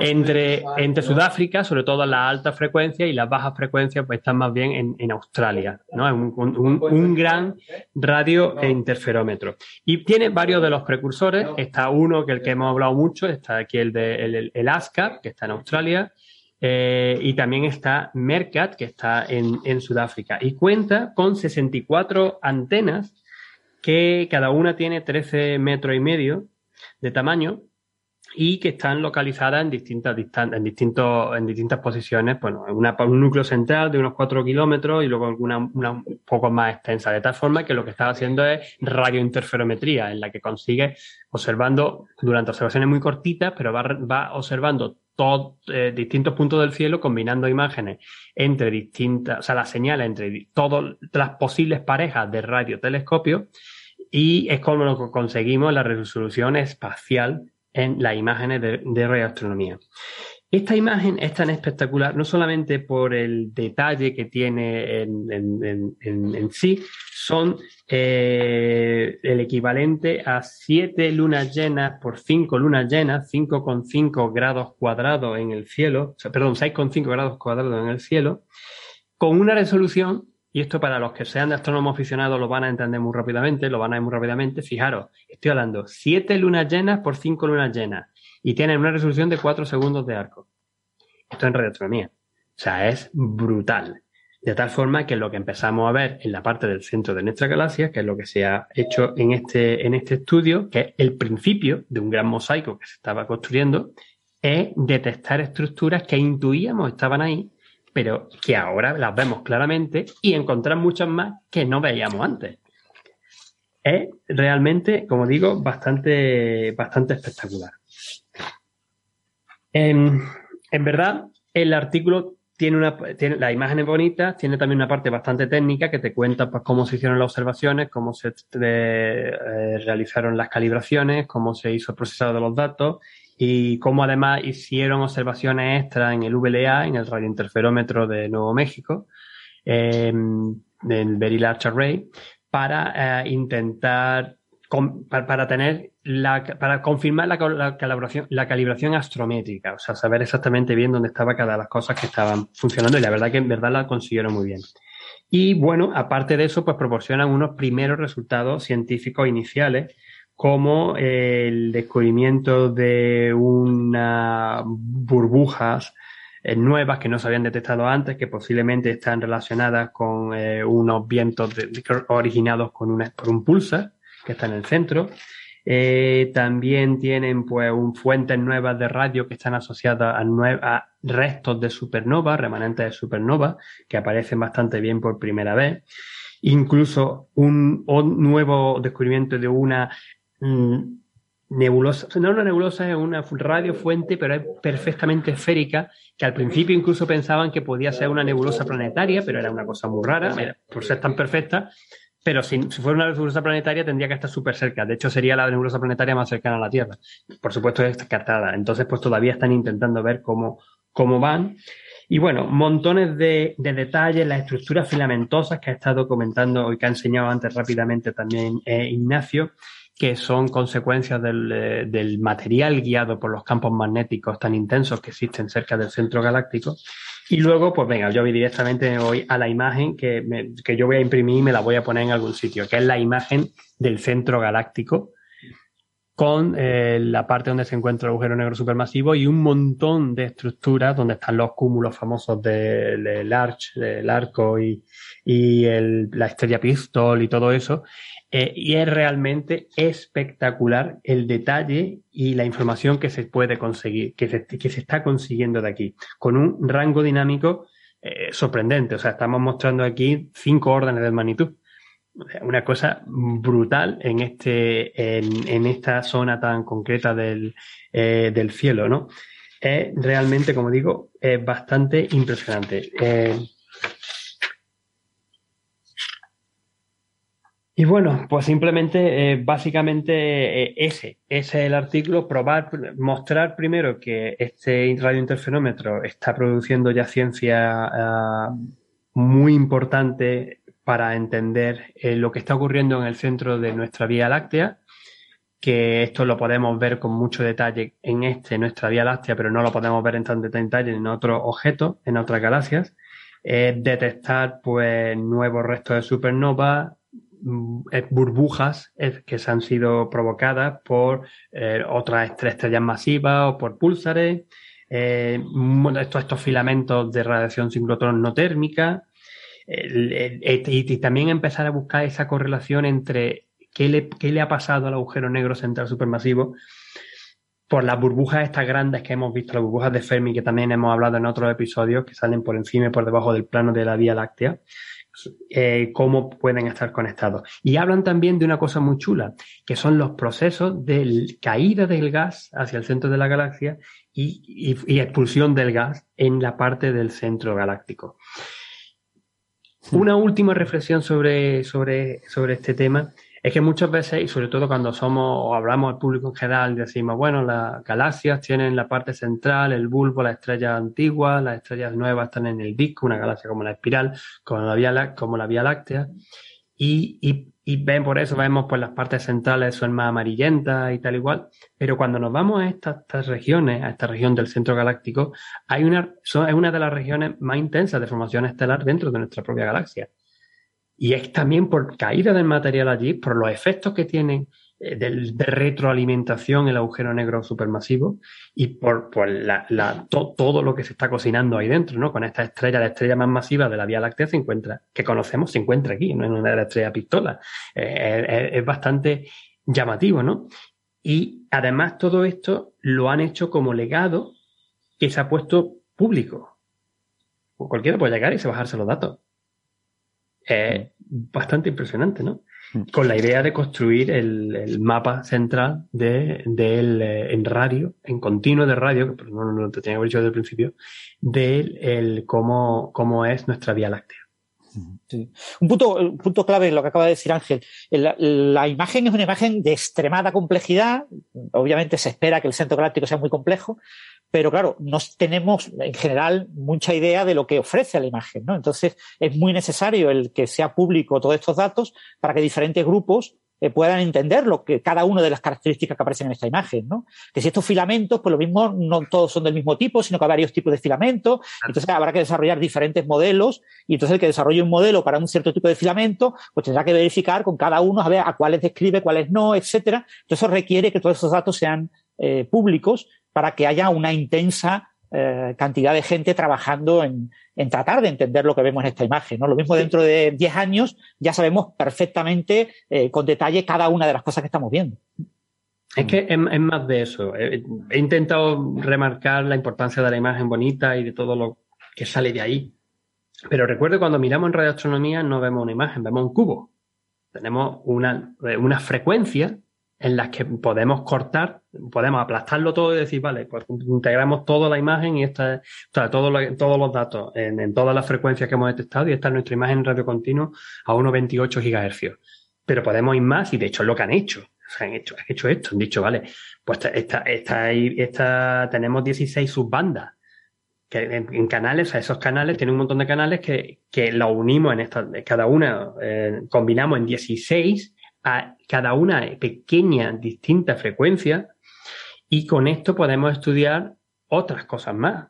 Podemos estudiar, por ejemplo, eh, cuál es el, eh, tipo de, emisión que se observa. emisión térmica? Mm. Consecuencia, pues, pues, simplemente por el calentamiento del gas, las regiones H2 o algo de eso. O es, es radiación sincrotrón, no térmica, u otro fenómeno, ¿no? Y eso, cada uno de esos, pues, cuando tenemos estas 16 bandas, podemos sacar una especie de espectro. Bueno, de hecho, un espectro, de baja resolución o de alta resolución, depende de cómo lo mires, un espectro que tiene unas pendientes, pues una pendiente de una manera, pues entonces una, una componente térmica. Si es una componente inversa, pues eso no se espera si se esperaría si estuviese un cuerpo, un cuerpo negro emitiendo una temperatura. La, explicamos, pues porque se trata principalmente esta famosa radiación sincrotrón. Hay, otro, hay otros mecanismos también. y eso está ahí, estos mapas y esa información con esos índices eh, se están también ofreciendo, que de hecho es una de las imágenes que tiene, eh, reproduce una parte con los filamentos y se ven pues estos con estos colorines y estos numeritos de aquí, lo que esos te están indicando es justamente es el cambio en cómo si es más brillante en alta frecuencia o en baja frecuencia, para, para indicar ese tipo de componentes. Eh, esto es súper importante y podemos eh, empezar. Hay veces que, que tenemos estructuras que, claro, en continuo de radio se ven superpuestas, pero son distintas. Una pues, pues, de, una, de un sitio y otra viene de otro. Hmm. Eh, entonces, pues claro, analizar esto en detalle, ellos han hecho pues lo que más ya les ha gustado. Mira, esta burbuja, estos nuevos, tal y cual, estos filamentos, pero, pues, pero como bien ha dicho Francis, aquí hay trabajo para tiempo. Sí, sí. A mí lo que más me llama la atención son los filamentos, la verdad, posiblemente de origen magnético.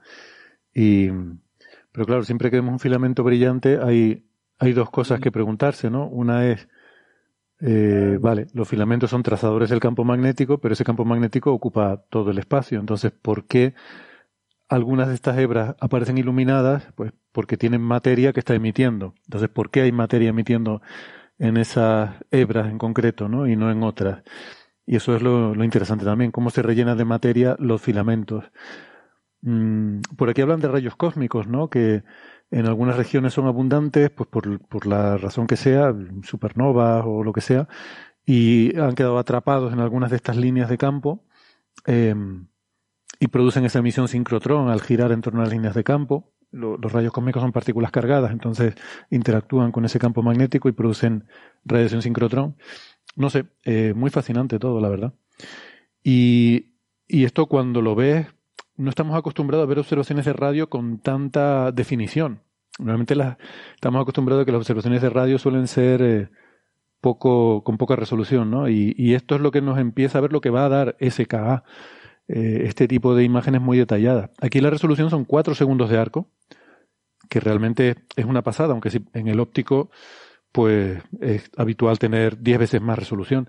Pero claro, con el tamaño de mosaico tan grande que tiene esto, 4 segundos de arco es un píxel muy pequeño comparado con el tamaño de la imagen, ¿no? Por eso las vemos pero tan yo quiero insistir que 4 segundos de arco en las longitudes de onda de 1400 MHz, o sea, en 1,4 eh, 1,4 GHz, que es la que se está haciendo, que es básicamente también donde está la línea de 21 centímetros, es una barbaridad. Porque muchas veces lo, en, interferómetros como incluso el VLA eh, o, aquí en el Compact Array o el, el ASCAP, solamente vamos a tener resoluciones del orden de 25-30 segundos de arco con suerte. Claro, claro. Eh, de hecho, uno de los problemas que estamos teniendo con, con, el tipo de observaciones que estoy haciendo justamente aquí ahora que escucháis a Pablo hablando con él, porque justamente estamos observando galaxias eh, enanas que, hemos observado ya en radio, pero claro, eh, esas tienen una resolución muy pequeña y tenemos que estar aquí haciendo en, en óptico los mosaicos para poder tener recorrer un poquito más, más grande, porque más o menos el campo de visión que tenemos en óptico es la resolución que tenemos en radio muchas veces. Entonces, pues claro, él, eh, quiero subrayar eso de que cuatro segundos de arco en, en esta longitud de onda es una cosa muy buena. Es una pasada. Y, va a llegar a más. Y con estos campos tan grandes también, claro. Em, había otra cosa que quería mencionar y se me ha ido el santo al cielo. No me acuerdo ahora lo que, lo que iba a decir sobre esto, pero sobre las imágenes, eh, bueno, Ah, sí, claro, ya me acuerdo. Que no, que otra cosa importante es que el centro galáctico lo tenemos que observar en radio porque está ocultado por grandes nubes de gas y polvo, ¿no? Entonces normalmente en el óptico no vemos el centro galáctico, pero en radio sí que podemos ver todos estos detalles tan, tan impresionantes. Bueno, eh, ¿quién comparte pantalla ahora? Ángel, ¿eres tú? Esto que son filamentos, ¿no? Lo que nos pones ahora en la pantalla. Sí, estos son filamentos. Eh, no sé quién lo está compartiendo, posiblemente Francis. Eh, eh, son parte de los filamentos de los que hemos estado hablando. Estos posiblemente, según comentan en el artículo, y ya que lo ha sacado también antes, la, tienen, la materia les viene simplemente de estrellas, estrellas masivas o púlsares que están perdiendo el material y guiados por los propios campos magnéticos que existen dentro de, la línea de campos magnéticos de la galaxia, pues se crean este tipo de estructuras. Sí, sol, solamente quería comentar, perdonad que, me he liado con el tema del silenciar el sonido, eh, que han puesto nombres exóticos a todas estas estructuras. ¿no? Este que está aquí, el número 11, eh, que se ve en la imagen, se llama árbol de Navidad y el número 10 se llama arpa. ¿no? Entonces, cada una de estas estructuras de filamentos va recibiendo diferentes nombres y habrá que buscar teorías que expliquen por qué son diferentes. Fijaros que aquí parece que están cruzados, aquí parece que son varios en paralelo, eh, hay diferentes entonces, claro, como no tienen otro remedio, pues tienen que ser exóticos y, y, y imaginativos a la hora de poner eh, nombres a las diferentes estructuras que observan. Y recuerden siempre que cuando vemos filamentos que se cruzan, eh, es en proyección. En proyección. Porque estamos sí. en, en, tres dimensiones. En las líneas de campo magnético son como los rayos de los cazafantasmas, no pueden cruzarse, ni, ni de campo magnético, ni eléctrico, ni nada. Eh, matemáticamente no tendría sentido. Querría decir que hay un punto con dos campos magnéticos y no, no tiene sentido ninguno. Es en proyección porque nosotros vemos eh, todo el cielo proyectado, claro. Mm. Bueno, eh, vamos entonces con el siguiente tema para ir yendo rapidito y, y este, bueno, también lo propuso Ángel. Es un tema de una galaxia enana, que también te gustan mucho las galaxias enanas. Ya no salimos de, la radio, ya no estamos hablando de ondas de radio, pero se trata de una galaxia enana eh, que se llama corrígeme la pronunciación, porque yo creo que debe ser Genais, porque he visto también gente que dice Heinz, pero yo creo que eso es la mayonesa. Eh, no, no creo que sea como haya que llamar a estas galaxias, ¿no? Es un astrónomo, Carl Genais, que tiene pues su, una serie de galaxias con su nombre, pero creo que es eso, ¿no? Eh. Me llama la atención esta pregunta porque cuando ha introducido al principio del programa que íbamos a hablar de esta galaxia y has dicho Genais 210, me he quedado así un poco confuso porque esta es una de estas galaxias que, que yo sigo desde el principio, desde mi tesis. Ajá. Y claro, yo la leí Genice. Ah, bueno. Yo siempre la he leído y para mí siempre Genice 210 o Gen 210, pero posiblemente sí sea algo como Genais, pero realmente no lo sé. Mm. me llama la atención que lo diga. Tendríamos que preguntarle a, a, a María a ver, o, o, directamente a ver cómo, cómo, pronunciamos esto. Eh, no, a mí me llama, me ha gustado mucho este artículo y que este, este es otro de los que os dijo, oh, te lo tengo que comentar, no solamente por, porque me toca directamente el tema de, de investigación, eh, de hecho, una de las galaxias que hemos estado observando estos, no estos días, pero en estas sesiones, es esta, en ICE 210, eh, con, el, con, con, el instrumento Koala en el telescopio anglo-australiano, parte de nuestro, del cartografiado que, que estamos realizando de galaxias enanas y, e irregulares en, el universo, en el volumen local, que se llama HiKids, porque tenemos los datos en H1 también, sino por eh, la física y las cosas que ocurren en este objeto, ¿no? las peculiaridades que tiene. Porque eh, es uno de la, una de las pocas galaxias enanas en las que se han detectado eh, un núcleo activo galáctico. Esto muchas veces pues, lo vemos en, galaxias grandes, pero en pequeñitas pues es más, es más, difícil.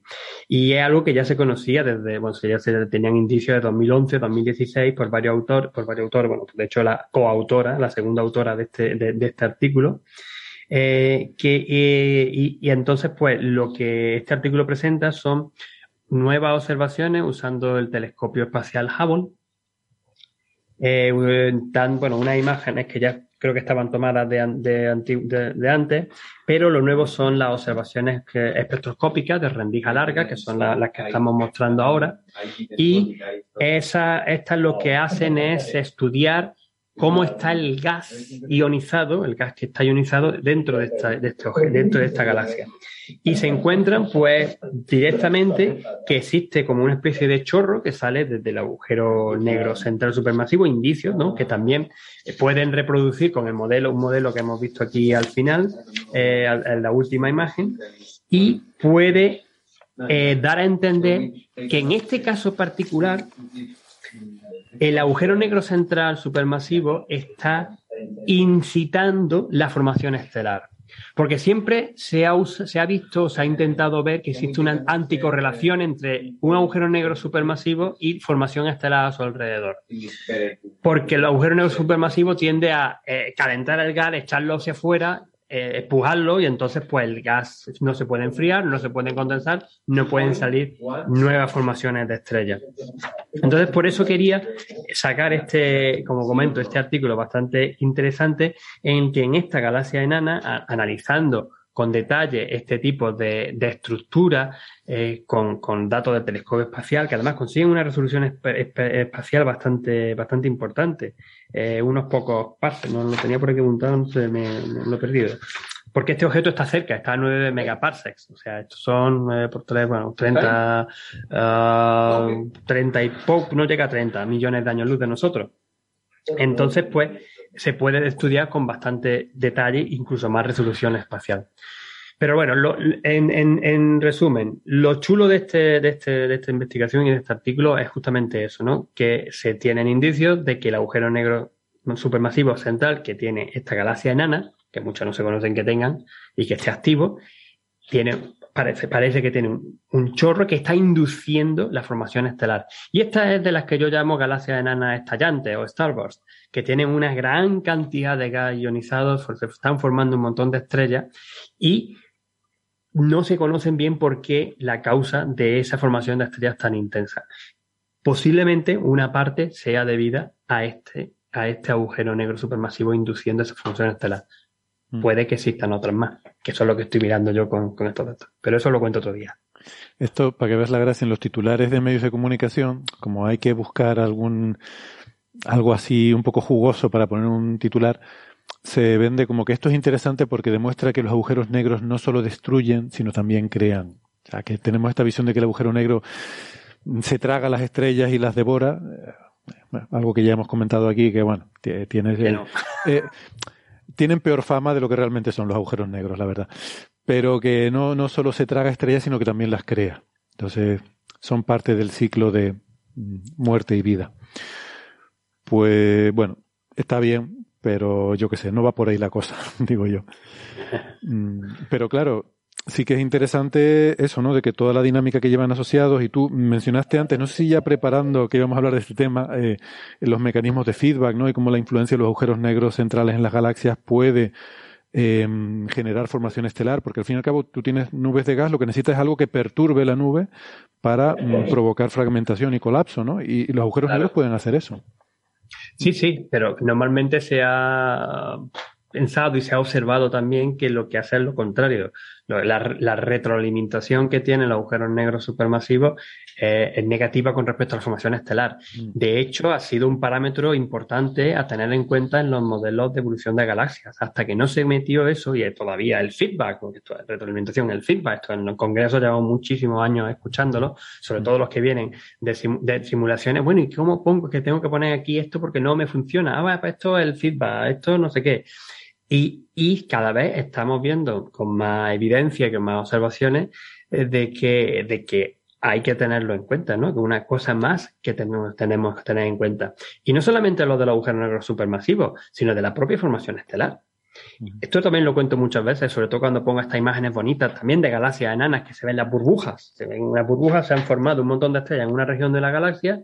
Las más brillantes han evolucionado rápidamente, han explotado como supernova, algunas incluso han sido de estrellas Paul-Rayet, y se han expandido las burbujas, los vientos estelares bastante intensos, echan el material hacia afuera y eso hace que en la parte del centro el gas ya no siga condensando.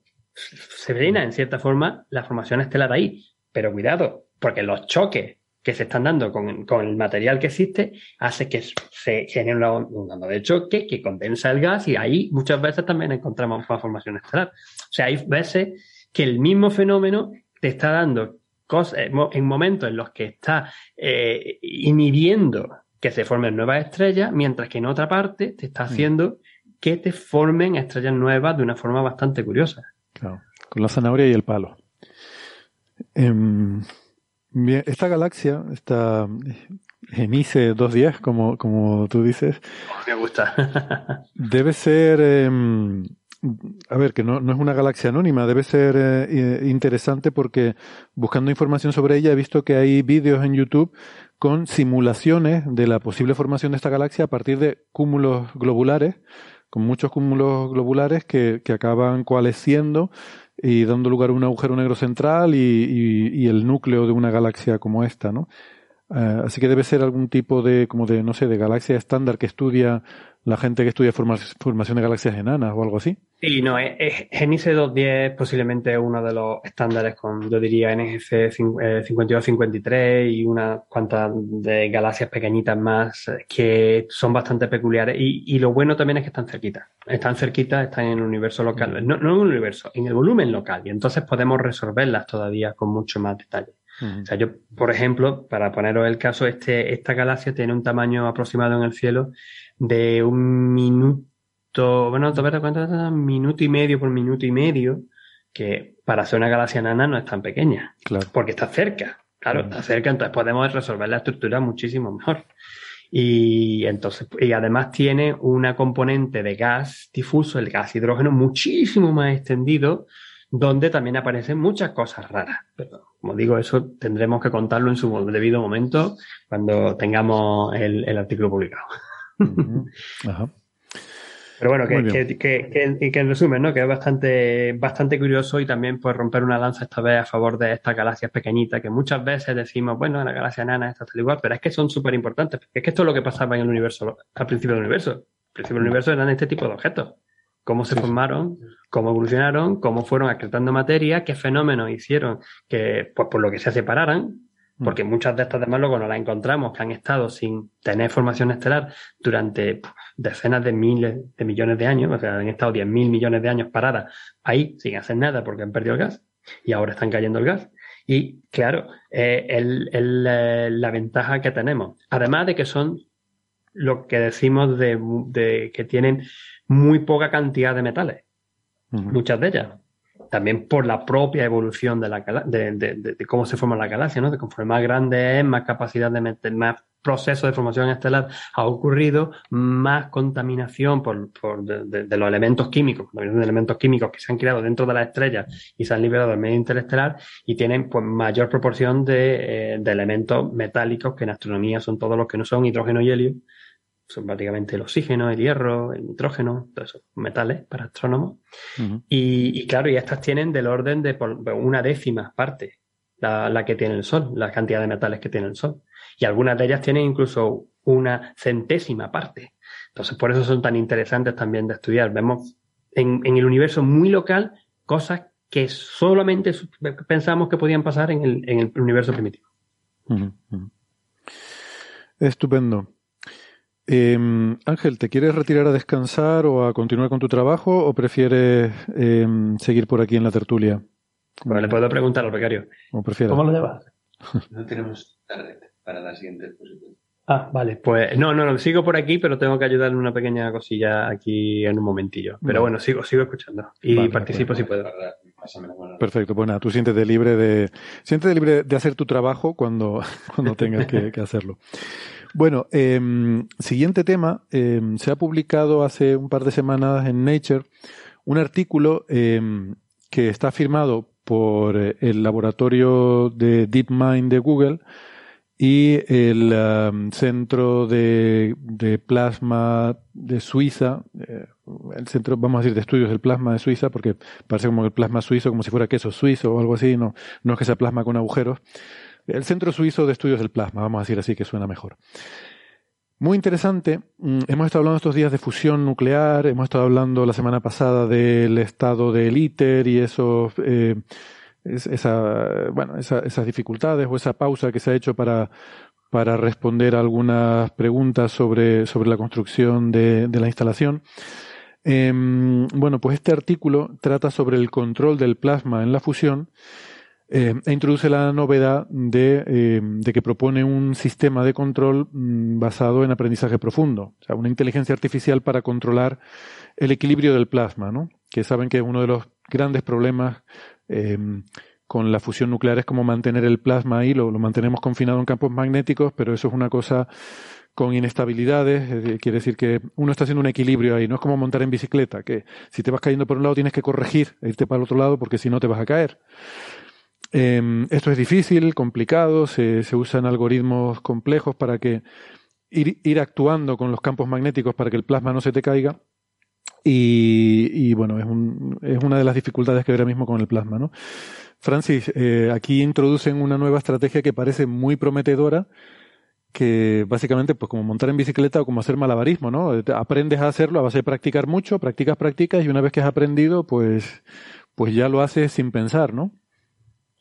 Sí, bueno, el, lo que hay que recordar de base, ¿no? Es que el, los algoritmos de control en general eh, cuando hay que controlar cualquier instrumento, cualquier reactor de fusión es un instrumento eh, tecnológico que hay que controlar, eh, hay como varias alternativas para realizar ese control. El, control clásico de toda la vida es suponer que el sistema que queremos controlar está hecho a base de péndulos con amortiguadores. Son sistemas muy sencillitos, lo que yo tengo un, un pendulito y un amortiguador. Y eso se controla mediante lo que se llama un PID, ¿no? un control proporcional, integrativo y derivativo. Entonces los PID se controlan muy fácilmente eh, eh, y eh, sabemos diseñarlos muy rápido. Con hardware podemos tener controladores PID exquisitos y en lugares complicados, como puede ser un reactor de fusión o una central nuclear o un coche eléctrico, eh, tenemos cientos de PIDs. Eh, los PIDs funcionan muy bien cuando yo tengo una... Claro, yo estamos hablando de un objeto ingenieril, de un objeto que ha creado un ingeniero. Entonces el ingeniero ha creado lo que ha creado para colocarlo, para que trabaje en un punto de trabajo, para que trabaje eh, alrededor de un cierto, en, alrededor de un cierto punto de los parámetros del sistema y entonces se ha seleccionado un punto de trabajo que es estable y por lo tanto cuando te mueves un poquito de ese punto acabas recuperando el punto. Entonces es muy fácil, muy fácil desarrollar un controlador que eh, eh, controle ese sistema. Y esto es Déjame, lo que se ha hecho toda la vida. Para, para, aclarar a la gente, cuando hablamos de un sistema de control, lo que nos estamos refiriendo es a que si yo tengo un punto donde yo lo quiero mantener, si se me va un poquito hacia la derecha, pues tener un sistema que lo empuje de vuelta a la izquierda. Si se me va para la izquierda, que lo empuje a la derecha. O sea que el sistema tiende a mantenerlo en el sitio en el que yo quiero. Sí, el, el ejemplo típico del, del, sistema de control humano que todos conocemos son en los circos los hombres estos que le dan vueltas a los platos. Tienen un, como una varilla y tienes un plato dando vueltas, ¿no? Y tú tienes que mover la varilla, tienes que mover la mano para que eh, eh, no se te caiga, ¿no? Porque ese, eso es un péndulo inverso y, y ese péndulo inverso, pues si, si, si, si eh, tiene un poquito de ángulo, la gravedad hace que caiga el, el, plato. Entonces tienes que mover la mano hacia el otro lado para compensar. Y vas moviendo la mano y vas generando como un movimiento oscilatorio que compensa las posibles caídas de ese objeto. Eso es un control eh, de un péndulo inverso con un PID lo pasa que manual, a ser el humano. ¿no? Bien, estos, estos PID están muy bien, funcionan de escándalo, pero tienen el problema de que cuando el sistema que quiero controlar es complicado, eh, el sistema que quiero controlar no tiene un único punto de trabajo. ¿Vale? Eh, y, y, está formado de muchas partes y cada una de esas partes tiene sus propios puntos de trabajo. Entonces me encuentro con que tengo que eh, dise diseñar un sistema con cientos o miles de PIDs, ¿no? Es un, tema que a veces se, te sale un poco de, la escala, ¿no? De lo, razonable, ¿no? Y al final acabo teniendo un sistema de control muy complicado con eh, personal especializado en ciertas partes, ¿no? Hay personas que saben cómo hay que controlar este trocito del sistema, personas que saben cómo controlar otro trocito, pero no tengo un conocimiento de control integrado, ¿vale? No, no hay un humano que conduce un coche de estos antiguos de gasolina sin marcha automática y que tiene que controlarlo todo, tiene que controlar el embrague, el freno, las marchas, tiene que controlarlo todo el humano, ¿no? Y lo que haga el humano es lo que hace el coche, ¿no? Sino que lo que tengo es un, un sistema como los nuevos coches eléctricos, ¿no? Donde el coche funciona solo y a veces él dice, pues yo al humano no le voy a hacer caso y el humano dice que quiere doblar el, volante a la derecha, que lo doble, que se dé gusto, pero yo no voy a doblar la rueda a la derecha, ¿no? Porque si no hay un deslizamiento y me voy a de la carretera. Entonces, eso eh, lo hace el coche porque tiene muchos controladores en muchos lugares. ¿Vale? No solo tiene controladores para el aire acondicionado, sino también para las ruedas, los frenos, el luces, el, el motor, cantidad de, etapas. Vale, yo no soy experto en, los detalles, pero tienen muchísimos controladores. Pues imaginaros un reactor de fusión nuclear, ¿no? O un reactor de fisión. Tienen una barbaridad enorme de controladores. Entonces, una, una manera de simplificar todo esto eh, es decir, claro, tengo un controlador para cada punto de trabajo. Pero, ¿y si yo tengo un buen modelo teórico del comportamiento dinámico en un amplio rango del espacio de parámetros del sistema? ¿eh? Donde puede haber incluso cuatro, cinco, diez puntos de trabajo. en lugar de poner 10 controladores, uno para cada punto de trabajo, y cuando se me sale de un punto de trabajo, eh, eh, hago un switch y, y, cambio al otro controlador, lo que hago es tener un control que se a la dinámica del sistema. Entonces, ese tipo de control requiere un conocimiento preciso de la dinámica, de la física del problema que quiero controlar, y hay pues control predictivo, eh, hay, hay, muchos tipos de control basados en que yo conozco bien la física. Y entonces sustituyo lo que sería tener múltiples puntos de trabajo por tener un control capaz de adaptarse eh, a... Eh, y hay control robusto, hay muchísimas técnicas de control. Entonces, ¿qué pasó a finales de los 90? Incluso yo diría que un poquito antes, mediados de los 90, de los 1990. Lo que pasó es que eh, se empezó a popularizar, sabéis que hubo la, las redes de neuronas artificiales, estuvieron muy de moda en los 80 y cayeron en, en capa, eh, cayeron en desgracia en la década de los 90. Entonces, en el mundo del control, eh, cogieron la mano y dijeron, ya sí, las redes neuronales no sirven para nada, no van a resolver problemas de inteligencia, la inteligencia de las redes neuronales no sirve para nada, es una cosa absolutamente eh, ridícula, no nos preocupemos, pero para el control sí nos sirve. ¿eh? Porque la red neuronal puede aprender la dinámica, puede aprender la dinámica del sistema. Y si puede aprender la dinámica del sistema, puede aprender la dinámica de un controlador del sistema. Entonces yo entreno a la red eh, para que pueda controlar la dinámica del sistema. Obviamente tengo que tener sensores, una, serie de sensores, serían los sensores que irían a esos PIDs, y tengo que tener actuadores eh, para los diferentes elementos del sistema que quiero controlar. Entonces la red neuronal me aprende la dinámica del sistema y cómo controlar el sistema.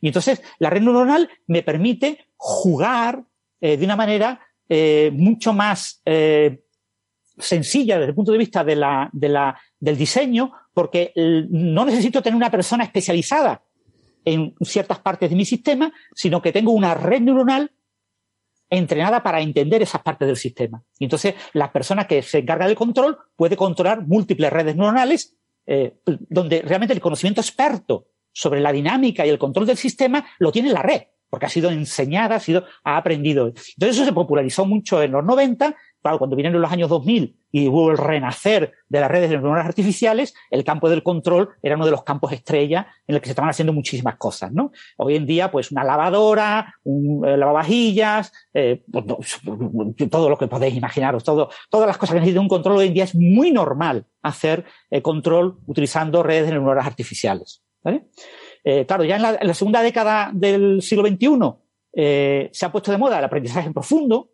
y, y, son ya técnicas mucho, son técnicas sobre todo inspiradas en, en imágenes, en, en, el procesado de imágenes, donde el aprendizaje profundo y todo el tema este de competencia, de tener dos redes, una que trata de mm, resolver el problema y otra que trata de machacar a la otra para que lo resuelva mal, ¿no? Y están peleándose las dos y el compromiso de las dos, la que tiene que dar la solución buena acaba aprendiendo muy bien a, a, a resolver el problema, con lo que, por ejemplo, la, la la red neuronal puede aprender a generar caras de personas eh, que son fotorrealistas, que alguien diría, pues esto tiene que ser una foto de una persona, no, puede ser generado por una red neuronal, ¿no? Pues eh, en muchos procesos, la, la, dinámica, yo tengo ya la posibilidad de, de, tener tantos sensores del estado del sistema que en realidad tengo una especie de imagen del estado del sistema. ¿eh? Entonces yo tengo, uh, los sensores me dan una imagen de cómo está el sistema, y entonces la red neuronal de, de, aprendizaje profundo aprende a controlar, aprende la dinámica del sistema y a controlar la dinámica del sistema a base de imágenes. Va eh, cogiendo imágenes y va eh, eh, alterando eh, las imágenes, haciendo cosas con los actuadores que tiene, va alterando las imágenes para buscar la imagen que realmente es la que quiere, la que ha aprendido que debe ser la buena del sistema. ¿no? Entonces, con este tipo de técnicas, estoy obviamente simplificando mucho, pero es un poco la idea. La idea de, de, las técnicas que está usando DeepMind para resolver muchos problemas fundamentalmente es convertir el problema en imágenes y aplicar técnicas de procesado de imágenes para eh, resolver el problema. Eh, el Go, pues eh, trabajar con la imagen de lo que es el tablero del Go, ¿no? Y, ver detalles estructurales en la imagen, con lo que la, la, red aprende, claro, las redes no aprenden como aprende el humano, el humano aprende relaciones muchas veces locales y después tiene una visión global de la imagen y, sabe que en la imagen pues hay eh, eh, personas, eh, perros, árboles, casas y coches, ¿no? Pero la red aprende una conexión en la que conecta perro, árbol, casa, coche y, ciertas características y monta un montaje que a veces es muy difícil entender cómo la red aprende. Pues ese tipo de, aprendizaje de la dinámica del problema es muy útil para tratar de lograr un controlador eh, robusto de un sistema muy complicado que sea un controlador básicamente único. Y eso es una de las cosas que se ha puesto ahora muy de moda en la segunda mitad, perdón, en la, en la segunda década del siglo, del siglo XXI. Entonces, eso se puede aplicar, obviamente, para controlar sistemas complicados un sistema que parece muy complicado. Claro, DeepMind es una empresa a la que le encanta eh, publicar en Nature y publicar en, grandes revistas porque resuelve el problema súper complicado, ¿no? He resuelto el ajedrez, he resuelto el Go, he resuelto los juegos de Atari, he resuelto el controlar un reactor de fusión. Eh, o sea, tiene que ser una cosa súper complicada, ¿no? pero la idea básicamente es esa, ¿no? Se, desarrolla un modelo de, de control eh, que es súper estándar desde el punto de vista conceptual, es un modelo relativamente sencillo en el que tienes una serie de, de, sistemas eh, que eh, tu sistema está, digamos, tú tienes una serie de sensores que te dan una imagen del sistema, te dan un estado del sistema y tú procesas esa imagen y eh, tú conoces, tú eres la red es entrenada con aprendizaje por refuerzo para eh, eh, digamos, buscar construir la imagen buena, la imagen que se sabe que es la que, en la que el sistema está funcionando de forma correcta, ¿no? Entonces, eh, se ha aplicado a, un modelo por ordenador, a una simulación por ordenador de un reactor suizo, como acaba de comentar Héctor, eh, que bueno, es un reactor relativamente pequeñito, relativamente, es una especie de, de es un, un, tokamak, es decir, es un toroide, es un, es un donut, eh, con imanes eh, en el centro y imanes laterales, y, eh, pero es una vasija relativamente pequeña porque tiene un metro y medio de altura, tiene un radio de menos de un metro, o sea, es una máquina muy pequeñita, máquinas como esta hay en España, ¿eh? o sea, no es una gran máquina, ¿eh? No es un, y, y el control de esta máquina pues tiene sus dificultades, pero bueno, tampoco ponemos el plasma en estado de fusión, ¿vale? O sea, esta máquina no puede hacer estado de fusión.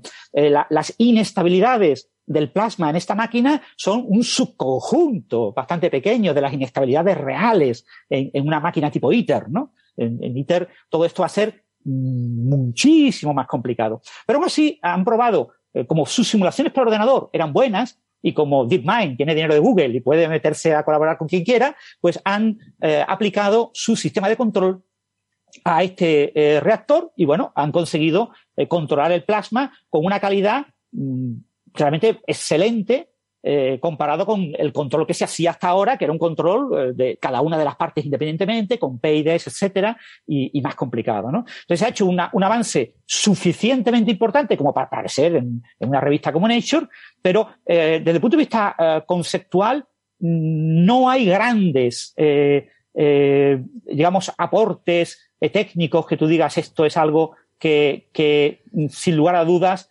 tiene que ir a ITER, ¿no? Por ejemplo, ¿no? Tiene que, una cosa que, que eh, tendrían que los siguientes reactores de fusión todos eh, estar diseñados con ese tipo de técnica. Pues si os fijáis, en, realidad el, control que se ha hecho es un control muy básico del, plasma, ¿no? Entonces, el plasma hay que evitar, el plasma fundamentalmente, las inestabilidades del plasma que queremos evitar son las inestabilidades en las que el plasma tiende a acercarse a la pared y se conecta con la pared. ¿eh? En el momento en el que el plasma se conecta con la pared, el plasma tiende a tirar a la pared porque eh, la, la, clave del confinamiento magnético es que el plasma, que es muy difuso, ¿eh? en los reactores de fusión hay muy poquitos eh, iones. Eh, la, la, fusión es una, una, fuente de energía muy eficiente porque tiene, gasta muy poco combustible. ¿Pero por qué se gasta muy poco combustible? Porque queremos que esté muy lejos de las paredes, para que las paredes no se vean afectadas. Entonces el gran problema es que haya un tipo de reconexión del plasma con las paredes. Entonces, el sistema de control tiene que, con campos magnéticos, evitar que el plasma, cuando se vaya a acercar a la pared, pues llegue a tocar la pared. ¿eh? Y, bueno, el, para este eh, toca más pequeñito en concreto, pues se ha logrado un control bastante bastante bueno, que ya os digo, eh, es comparable al que ya se tenía, porque hay que recordar que este tokamak ya era controlado antes de que eh, DeepMind eh, desarrollara este algoritmo, pero un, control comparable al control que se hace en el que obviamente eh, no hay decisiones humanas en tiempo real, es decir, no hay una persona controlándolo, ¿vale? Aquí no hay un conductor del reactor que va viendo unas pantallitas y va eh, eh, controlando como si fuera el conductor de un coche, sino que eso va todo semiautomático, ¿vale? Prácticamente va todo automático, ¿no? Lo que sí hay estados, hay una serie de estados, entonces el controlador humano puede pasar de un estado a otro, pero en, dentro de cada uno de esos estados todo es automático. Y aquí lo que tenemos es pues, una, una herramienta de, de aprendizaje profundo que te hace todo este control con una calidad comparable a lo que ya se controlaba, ¿no? Entonces, pues eso está muy bien, es realmente es un, un, algo muy prometedor. Imaginaros cuando, eh, pues yo qué sé, eh, se plantee el desarrollo del futuro de ITER, porque en ITER no se ha desarrollado este tipo de control, ya se está desarrollando un control completamente, digamos, más o menos estándar.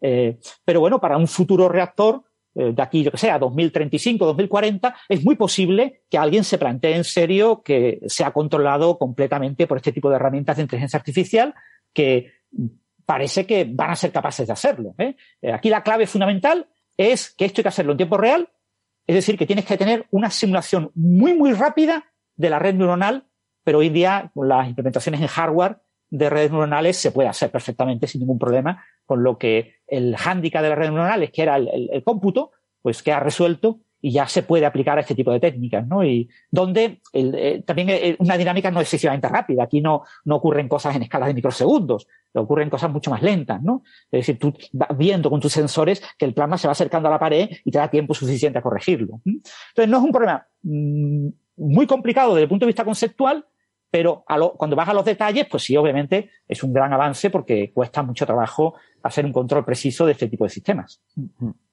Conceptualmente parece uno de esos casos de decir, eh, bueno, aplicar aprendizaje profundo, técnicas más o menos bien conocidas, a, a un problema nuevo que es interesante, eh, que, bueno, eh, parece que se presta muy bien a este tipo de, situaciones, ¿no? Y supongo que es mucho más, eh, a ver, que el, el, control tradicional, digamos, probablemente tenga requisitos de hardware bastante más, mmm, bastante mayores que el control con, eh, con una red neuronal, que seguramente se puede hacer de forma mucho más rápida con menos, eh, con menos hardware, ¿no? Eso suele pasar. Sí, ya os digo, aquí la cuestión, obviamente esto está lleno de sensores y está lleno de actuadores, es decir, hay un mogollón de imanes que hay que controlar, ¿no? Entonces, sí. el, la, la, parte de, de, interacción con el reactor prácticamente no va a cambiar. ¿Vale? Lo mismo, claro. la red neuronal, lo ideal sería incluso poner más todavía, más sensores, más actuadores, ¿no? Mm. Eh, eh, pero bueno, el, eh, esto, por ahora yo no le veo un futuro a corto plazo. O sea, no creo que todos los grandes reactores de fusión experimentales del mundo vayan como locos a ponerse a trabajar con este tipo de técnicas, pero sí lo veo para la siguiente generación de los reactores que se vayan a, se estén diseñando ahora sobre el papel, pues se plantee como una posibilidad razonable el que sean controlados de esta manera. ¿no? La clave aquí es entender bien la física del plasma para entrenar bien a la red antes de que se desarrolle el, el, reactor. Fijaros que aquí lo que tenemos es un reactor ya controlado. Con, o sea, como tenemos ya un reactor ya controlado, yo ya sé cuál es el buen control. Uh -huh. Entonces, enseñar a la red eh, con, con, un aprendizaje con refuerzo cuál es el buen control es muy fácil, porque imite el control que ya tiene. ¿Vale? Eh, pero claro, cuando tengo yo un, que diseñar desde cero el reactor, lo que tengo que hacer es unos muy buenos modelos de la física del plasma y caracterizar bien todo lo que va a pasar, todas las características específicas de, del reactor concreto que estoy diseñando para poder diseñar la red eh, adecuada. Porque si tengo que diseñar un reactor con los dos sistemas de control, pues al final voy a acabar usando el de toda la vida, porque eh, ¿para qué voy a tener dos sistemas? ¿no? Yo creo que si la clave... diseño solo el inteligente, el de aprendizaje profundo, tengo que hacerlo a base a modelos. Y eso todavía quedan años para que se pueda hacer fácilmente. La clave es que tienen un simulador, entonces puede, es, es muy fácil para poner a la red con muchísimas situaciones que van saliendo del simulador, ¿no? Entonces, lo que habría que hacer será cuando hagas tu reactor, pues hacer un simulador que sea, que sea bueno, que sea realista.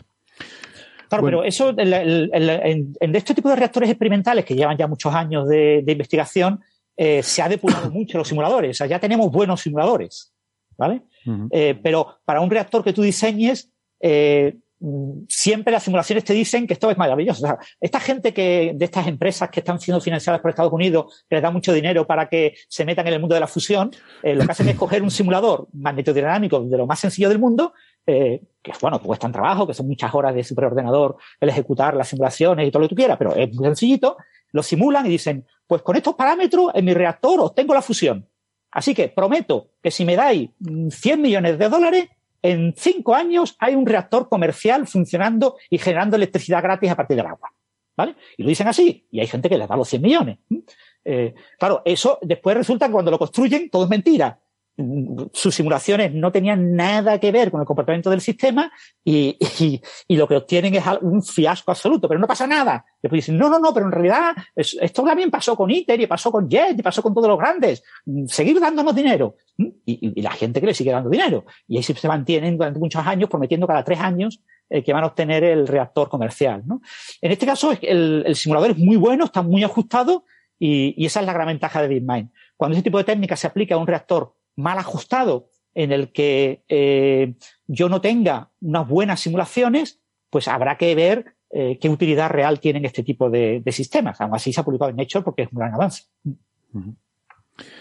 Bueno, eh... porque DeepMind están con, son el rey Midas, porque DeepMind ahora mismo todo lo que en todo lo que se mete lo que va publicando en Nature. Claro.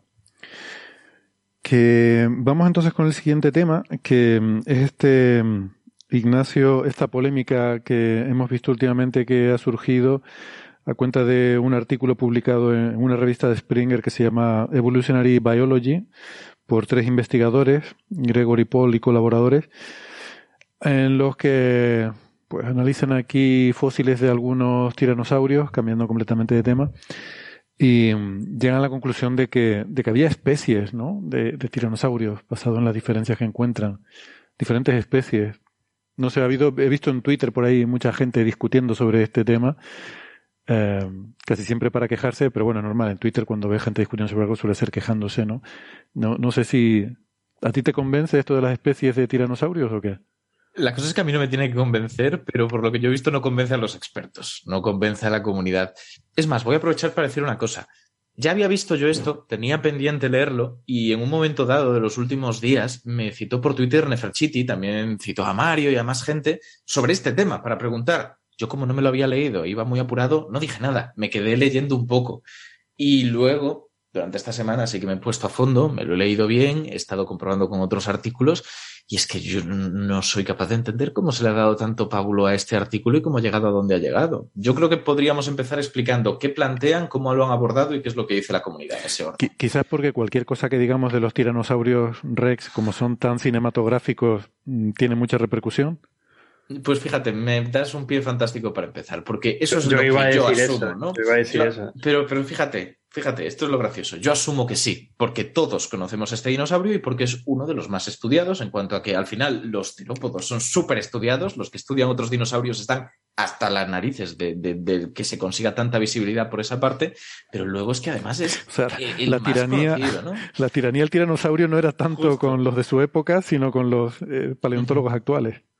Pero lo que ocurre es que, a pesar de que esto es la percepción que tenemos nosotros y es lo que te dicen después los expertos, los investigadores de este artículo, cuando se les ha tomado pues, declaraciones para la prensa, han dejado más o menos claro que les sorprende lo poco que se ha investigado algunos aspectos súper principales del tiranosaurio.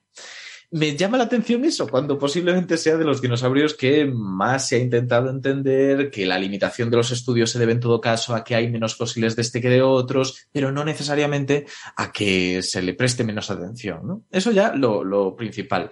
Pero ¿qué es lo que ocurre? Que en el artículo lo que han planteado es lo siguiente. Tanto tiempo de existencia de esta especie y solo hemos encontrado una, sea, tanto la única del género en principio, tiranosaurio, es este, el tiranosaurio rex, y no hay más especies, es sorprendente, ¿no? Porque tuvo tiempo para de repente, por aislamiento geográfico o por lo que sea, separarse, hacer variantes y que esas variantes no pudieran cruzarse de nuevo entre sí con lo que serían especies. La idea es interesante. Hasta aquí hay muchísimos expertos que están de acuerdo. Es que la comunidad no duda que pudieran existir especies de tiranosaurio. Asumen que posiblemente sí, que al final es un género que ahora mismo tiene ese único ejemplar, es, bueno, ese único, eh, esa única especie. Bien, por ahora bien. El problema, lo que se critica, es cómo han intentado cerrar esas dos nuevas especies y esa tripartición, por lo tanto, del género. ¿Cómo? Bueno, pues analizando huesos, evidentemente, analizando en concreto los huesos de lo que serían unos 37 especímenes y tomando en cuenta mayormente dos características. Una, las proporciones de su fémur, el grosor que tenía, más o menos lo robusto lo grácil que fuera, y otra, unas características dentales, que podemos decir que en función de lo gruesos que eran, unos incisivos que delanteros de, de estos ejemplares, pues les ayudaban a hacerse una idea. ¿Cuál es el problema? Que tenemos dos datos, por lo tanto, mayormente son los dos gruesos, los dos potentes, que no están presentes en algo, eh, simultáneamente en la mayoría de los ejemplares. Tienen esos 37, pero es que algunos tienen una característica y los otros tienen la otra, porque no se, eh, se tiene el, el esqueleto completo de todos ellos. Esto ya limita bastante la estadística que se puede hacer. Si ya estamos hablando de que solamente tenemos 37. Pero es que hay otra limitación más, que es que pretenden dividirlo en tres especies. Y por lo tanto, aún tenemos una N menor por cada una de las ramas de ese estudio.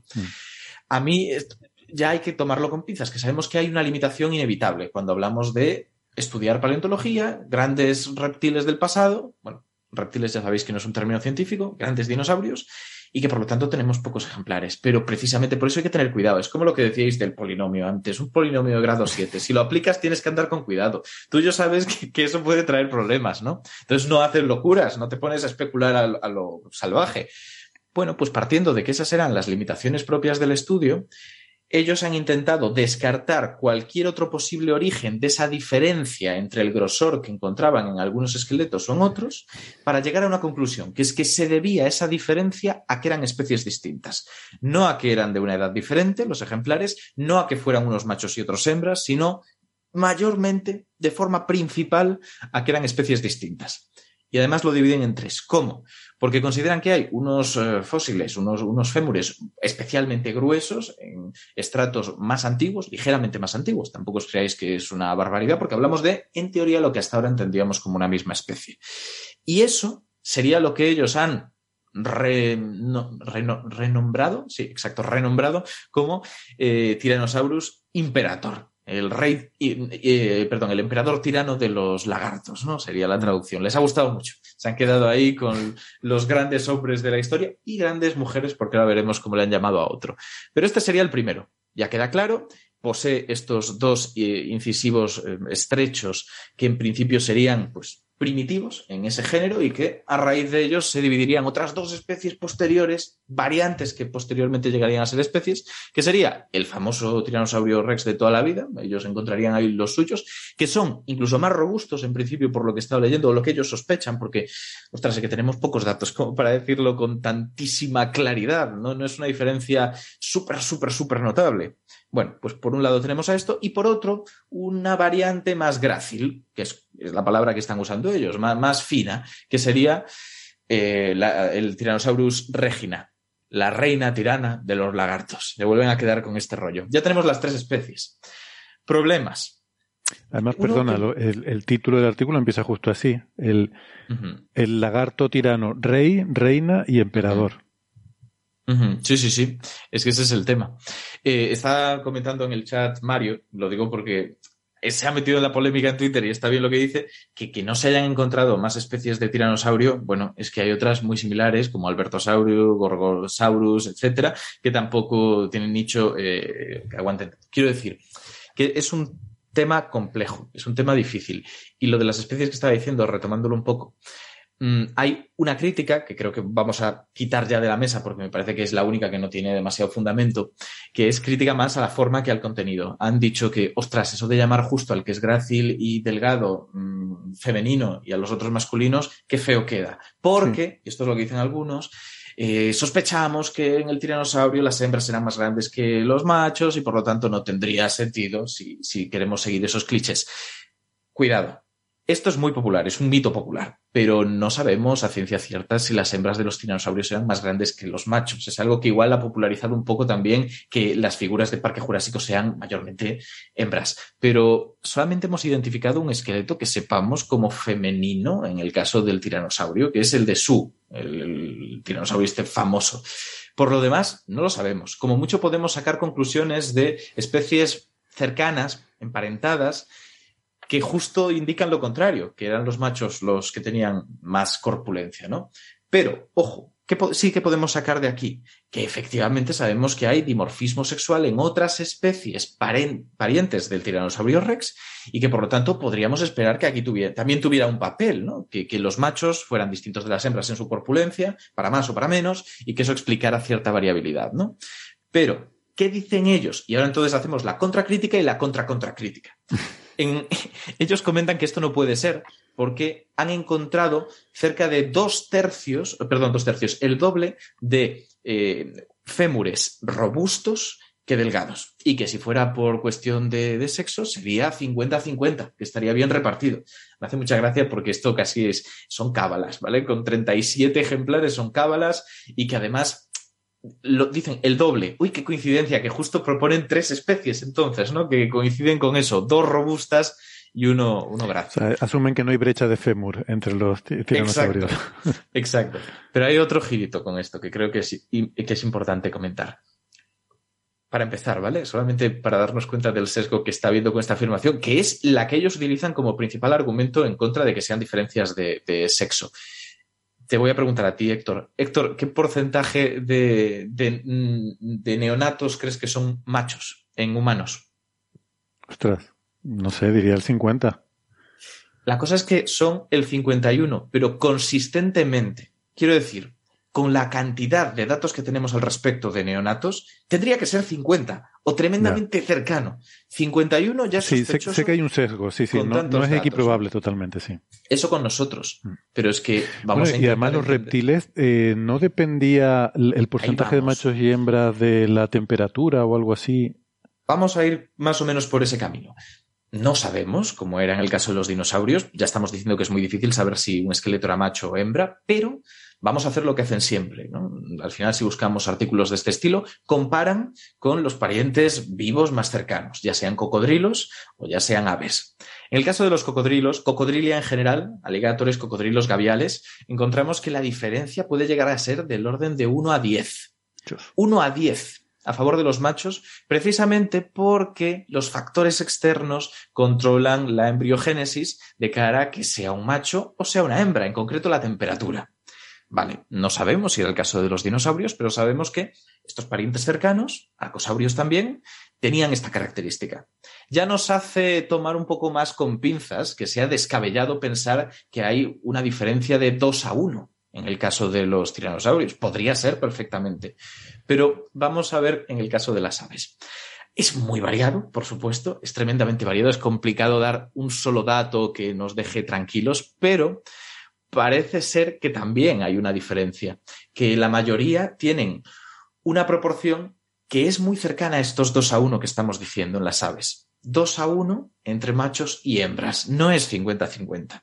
Hay una diferencia y hay casos más extremos justo en esta ocasión, con 37 ejemplares, que es que es una muestra bajísima, nos quedaríamos contentos, yo creo que con que fuera 58 a 42.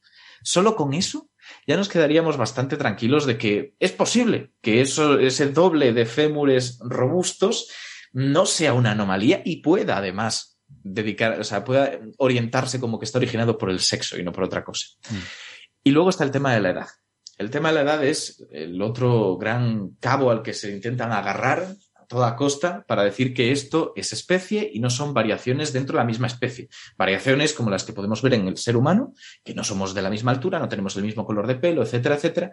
Ojo, es verdad que nosotros tenemos muchísima variabilidad genética dentro de nuestra especie comparado con otras especies, pero el tiranosaurio tenía una gran extensión de, hábitat en principio. Sería lógico que además durante todo el tiempo que vivió hubiera variantes, aunque no llegara a especies. ¿no? Bien, ¿qué es lo que ocurre aquí? Con la edad, dicen que no puede ser por la edad, porque lo han analizado y no les parece concluyente. 37 ejemplares. Vamos a ver si hay algún estudio que haya intentado encontrar datos osteológicos del tiranosaurio que permitan entender cuánta variabilidad depende de la edad porque tiene que haberlo sabido, tiene, tienen que existir. Y efectivamente existen, y hay uno que yo, la verdad es que creo que, merece mucho la pena echarle un ojo. Dejadme que busque un momento porque no recuerdo el nombre del autor. Recuerdo que hizo un análisis un poco más exhaustivo hace uno o dos años con 44 ejemplares en lugar de con 37. Y a ver, ¿dónde, dónde está? Porque no sé por qué de repente lo he perdido por completo. Ah, aquí debería estar, lo tengo apuntado. Aquí está. Vale. Eh, Thomas de Carr, con dos R's, hizo un estudio donde llegó a encontrar 1850 características relevantes de la osteología de los tiranosaurios para poder determinar cómo iba cambiando su esqueleto a lo largo de su vida y de esa forma reconstruir cómo era un poco su desarrollo, su desarrollo corporal. Y este experto, posiblemente de las personas que más saben en el planeta sobre la relación entre las características y variedades de los huesos del tiranosaurio y su edad, Uy, dice que falacia, no hay- falacia de autoridad. No, pero ostras, es que lo otro que me están diciendo es. No puede ser, porque mm, nos coincide mal Mm. con poquitos, eh, poquitos estudios. Yo al final lo que estoy cogiendo es, es el estudio de este otro. Eh, dice que, que no ve que haya ningún problema, que para él encaja. Entonces, lo que estoy diciendo es, están haciendo una aseveración muy rotunda, una aseveración muy comprometida, que la mayor parte de la comunidad de paleontólogos no ve nada clara y ellos mismos saben que es polémica, porque lo han dicho en alguna que otra eh, entrevista. ¿Cuál es la evidencia en la que se soportan? Bueno, pues que han encontrado variedades en el fémur, que tampoco es que me esté diciendo que han encontrado una protuberancia súper extraña que tenga que deberse a una variedad, sino Sí, Es tamaño. un poco eh, eh, la proporción. La pro- y bueno, es verdad es que está lo del diente, pero tampoco es tan extraño. Podríamos explicarlo de otras maneras. Ya estoy diciendo que hay variedades. Es que antes de hablar de especies, podemos hablar de subespecies. Que eso es otra cosa que hay ahí. Hay que tenerlo en cuenta. Y hay grandes debates incluso en el presente sobre si algunos, eh, algunas especies son especies, subespecies o qué son. El elefante africano. El elefante africano no es el único elefante que hay. No lo digo por el asiático, lo digo porque hay un elefante africano de sabana y hay un elefante africano de bosque. Y durante mucho tiempo se dudaba si eran subespecies de una misma especie o si eran una- especies distintas.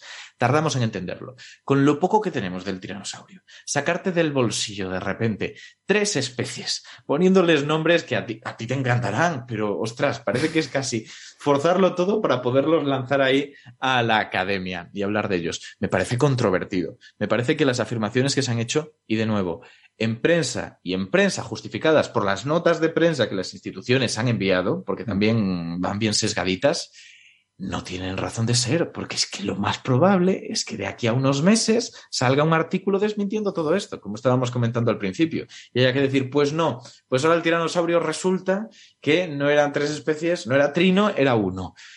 O, o- el- o esa- o esos 37 especi- especímenes de los que hablan. ¿no? No el tiranosaurio en general, sino que, Claro, que no, como no. dices tú, podrá haber otras especies, pero no tenemos evidencia de que la haya, ¿no? Ese es el tema. Yo, vamos a ver, con esto solo voy a decir una cosa. Eh, tú a mí tráeme ahora mismo 37 perros y te digo, y te Mm. saco 14 especies diferentes. Sí, sí, sí. Ah, vamos a ver, tú me vas a decir a mí que un pastor alemán y un chihuahua, eh, ponte a medir los fémurs y ponte a mirarle los dientes y aplícale estos criterios. ¿Me vas a decir que es la misma especie? Además, yo con esto las especies ya, mm, sinceramente, se me han caído ya todos los mitos. Eso es una cosa inventada, modos- es totalmente subjetivo y aquí cada Bueno. uno llama especie lo que le da la gana. Así que yo para mí las especies son, bueno, como, oye, como ellos se sientan. Yo les preguntaría a cada uno y lo que se sienta a cada tiranosaurio, porque cada vez le veo menos base científica a esto de las especies, la verdad. A ver, no, tiene, tiene y es necesario. De todos modos, una cosa, la comparación con lo de los perros lo he escuchado mucho. Yo creo que es, es una comparación que lleva equívoco. Los perros los hemos nosotros seleccionado para que, a pesar de que sea la misma especie, eh, sean muy evidentes sus diferencias, sus variantes. Si de repente una tiene una mutación que nos resulta llamativa, vamos a cruzarla con otros que tienen la misma variación.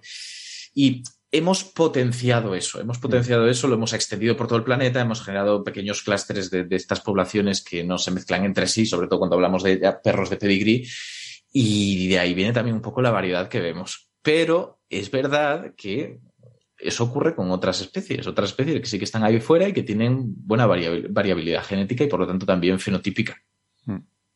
Mm. Y lo de la Tú cantidad... me coges a mí y a, y a Usain Bolt, eh, Pero coges porque- nuestros fósiles dentro de millones de años y llegas a la conclusión de que somos eh, individuos Claro. de especies diferentes. Sí, pero es que mm, somos un caso excepcional. No, no somos la norma en ese tema. De todos modos, una cosa para que no haya equívoco. Cuando decía que son pocos esqueletos, pocos fósiles, yo ya estaba insistiendo en que lo decía para poder hacer este tipo de afirmaciones de forma tan rotunda, no porque comparativamente fueran pocos con otros dinosaurios. Evidentemente, de muchas otras especies tenemos un ejemplar, el holotipo y punto. Y de otras muchas, que son más pequeñas, pues igual tenemos más. Entonces, eso hay que tenerlo en cuenta. Y que cuando se hacen afirmaciones tan tajantes, tenemos que saber cuáles son las limitaciones del, propio campo. Bueno, y lo que me gustaría no olvidar de todo lo que se ha dicho es que hoy en día tenemos la filogenia molecular, ¿no? Tenemos las técnicas de análisis del ADN que nos permite ver Claro. ese tipo de el, el ADN de las diferentes razas de perros es muy parecido y claramente marca que son perros. Sí. ¿eh? Y se puede estudiar incluso su, su filogenia, de cómo ha ido surgiendo y viendo cómo se han ido mezclando diferentes. O sea, podemos hacer eh, eh, reconstrucción histórica de- del proceso de, de, eh, hibridación de los, de los perros que ha llevado a las razas actuales. ¿no? El gran problema que tenemos con los dinosaurios y con los tiranosaurios y con todas estas cosas es que no tenemos ADN. Entonces, la única opción de hacer taxonomía es mirando restos esqueléticos. Y los restos esqueléticos además son pobres, por lo que es mucho, muy difícil, pero que con las especies que tenemos vivas, eh, si es posible, mm, o sea, el concepto de especie siempre es un concepto líquido, ¿no? Como decía lo de este, ¿cómo se llamaba? El que, eh, el que luchaba, eh, nada, perdón, eh, no, pero, eh, un chino estadounidense Bruce que, Lee. ah, Bruce Lee, como decía Bruce Lee lo del agua, ¿no? Que todo es agua, ¿no? Que fluye, ¿no? Water, El concepto de my especie es un concepto continuo, es un concepto que tiene mucha, mucha fluidez, ¿no? Pero aún así, eh, los análisis genéticos nos permiten claramente ver eh, árboles filogenéticos rigurosos, ¿no? Con técnicas estadísticas, etcétera, pero, pero podemos hacer bastante filogenia rigurosa, ¿no? Y- pero claro, con restos esqueléticos es mucho más difícil. Bueno, hablando de, de Bruce Lee, el otro día me, me acordé de Mulet porque me dijeron, ¿sabes, qué- ¿sabes cómo se llama el, el primo saludable de Bruce Lee? El primo sano de Bruce Lee es brócoli. Es, bueno, es, va dedicado a José Miguel Mulet. Eh, a ver, voy a, voy a confesar bueno. una cosa. Es un chiste del asistente de Google, para, para que se hagan una idea de lo solo que estoy a veces. Em, De verdad, de Bueno. verdad, eh, pues está bien el chiste, quiero decir, conceptualmente tiene toda la estructura propia de un chiste, es decir, la rotura de, del lenguaje y la eh, reasimilación de, de, raíces de, términos, o sea, bueno, no está mal. Sí, pero es pre- preprogramado, ¿eh? no es que lo haya inventado. O sea, oye, eso, eso estaría bien, una inteligencia artificial que fuera capaz de inventar chistes y tal, pero bueno, supongo que todavía estamos lejos de eso. Em, bueno, otro tema sorprendente, eh, ha salido un, un, eh, un estudio ¿no? de unos investigadores españoles en el Journal of Archaeological Science. Em, Santiago David Domínguez Solera es el primer autor, en el que... em, eh, a ver, Ignacio, explícame esto. Eh, o sea, los burros están en la edad de piedra. Uy, que me había silenciado. Mm, No, pero a mí me pareció un artículo muy divertido. Me pareció un artículo muy divertido que además había que traer de estos que resulta que son de origen español incluso y que están hechos en Cuenca, o sea, aquí al lado. ¿Qué es lo que ocurre? Son estos estudios Sí. que hay que tener en Cuenca, sí. Exacto. ¿Qué es lo que ocurre aquí? Que mm, es muy difícil entender el pasado, es muy difícil remontarnos tantísimo tiempo como deberíamos para entender lo que hacían nuestros ancestros cavernícolas en un sentido literal del adjetivo, ¿no? que vivían en cuevas o en asentamientos o mucho antes de la historia, por decirlo así. ¿Cómo lo hacemos cuando nos remontamos ya a Paleolítico? Pues muchas veces porque de repente encontramos excavando alguna herramienta que asumimos que solo puede haber sido creada por una mente humana, fuera el homínido que fuera, pero un antepasado nuestro.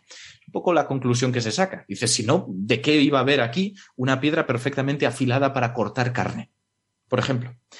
Esto es una especie de, de, de indicativo, de bandera. Una especie de, o, eh, o sea, una subespecie de, ¿no? ya, ya te veo venir. bueno, No, lo que quiero decir es que es, es un indicativo interesante. Y hasta ahora se había tenido muy en cuenta. Si se encontraba, casi seguro que se asumía que era un yacimiento donde había habitado, había pasado en algún momento un antepasado nuestro. El problema es que sabemos que hay animales que hacen herramientas. Y ahí surge la pregunta. ¿Puede que haya existido otro mecanismo, ya sea animal o de otro tipo, que permita crear herramientas parecidas y que por lo tanto no valga la deducción de he encontrado la herramienta, esto es de origen humano? Bueno, pues se ha intentado encontrar y es verdad que había ahí una opción que era el mono capuchino. Sabemos que el mono capuchino utiliza piedras como yunque y martillo para cascar frutos secos y poderse alimentar de lo que había dentro, pero hasta ahora se había descartado porque no coincidía geográficamente con estos yacimientos de los que estamos hablando. Ni él ni sus supuestos antecesores, y, bueno, no se tenía muy en cuenta. Era una posibilidad, pero no se tenía demasiado. Pero perdona, una pregunta, ¿pero el mono capuchino usa piedras que encuentra en el entorno o es capaz de moldear de alguna forma la piedra? No, usa piedras que encuentra en el entorno, pero en el impacto se sueltan láminas, lascas, que cuando se comparaban se parecen mucho. Y Vale. si no te fijas, si no vas buscando la diferencia, pues sí, es muy fácil clasificarlas como que son herramientas líticas, del tipo que sea.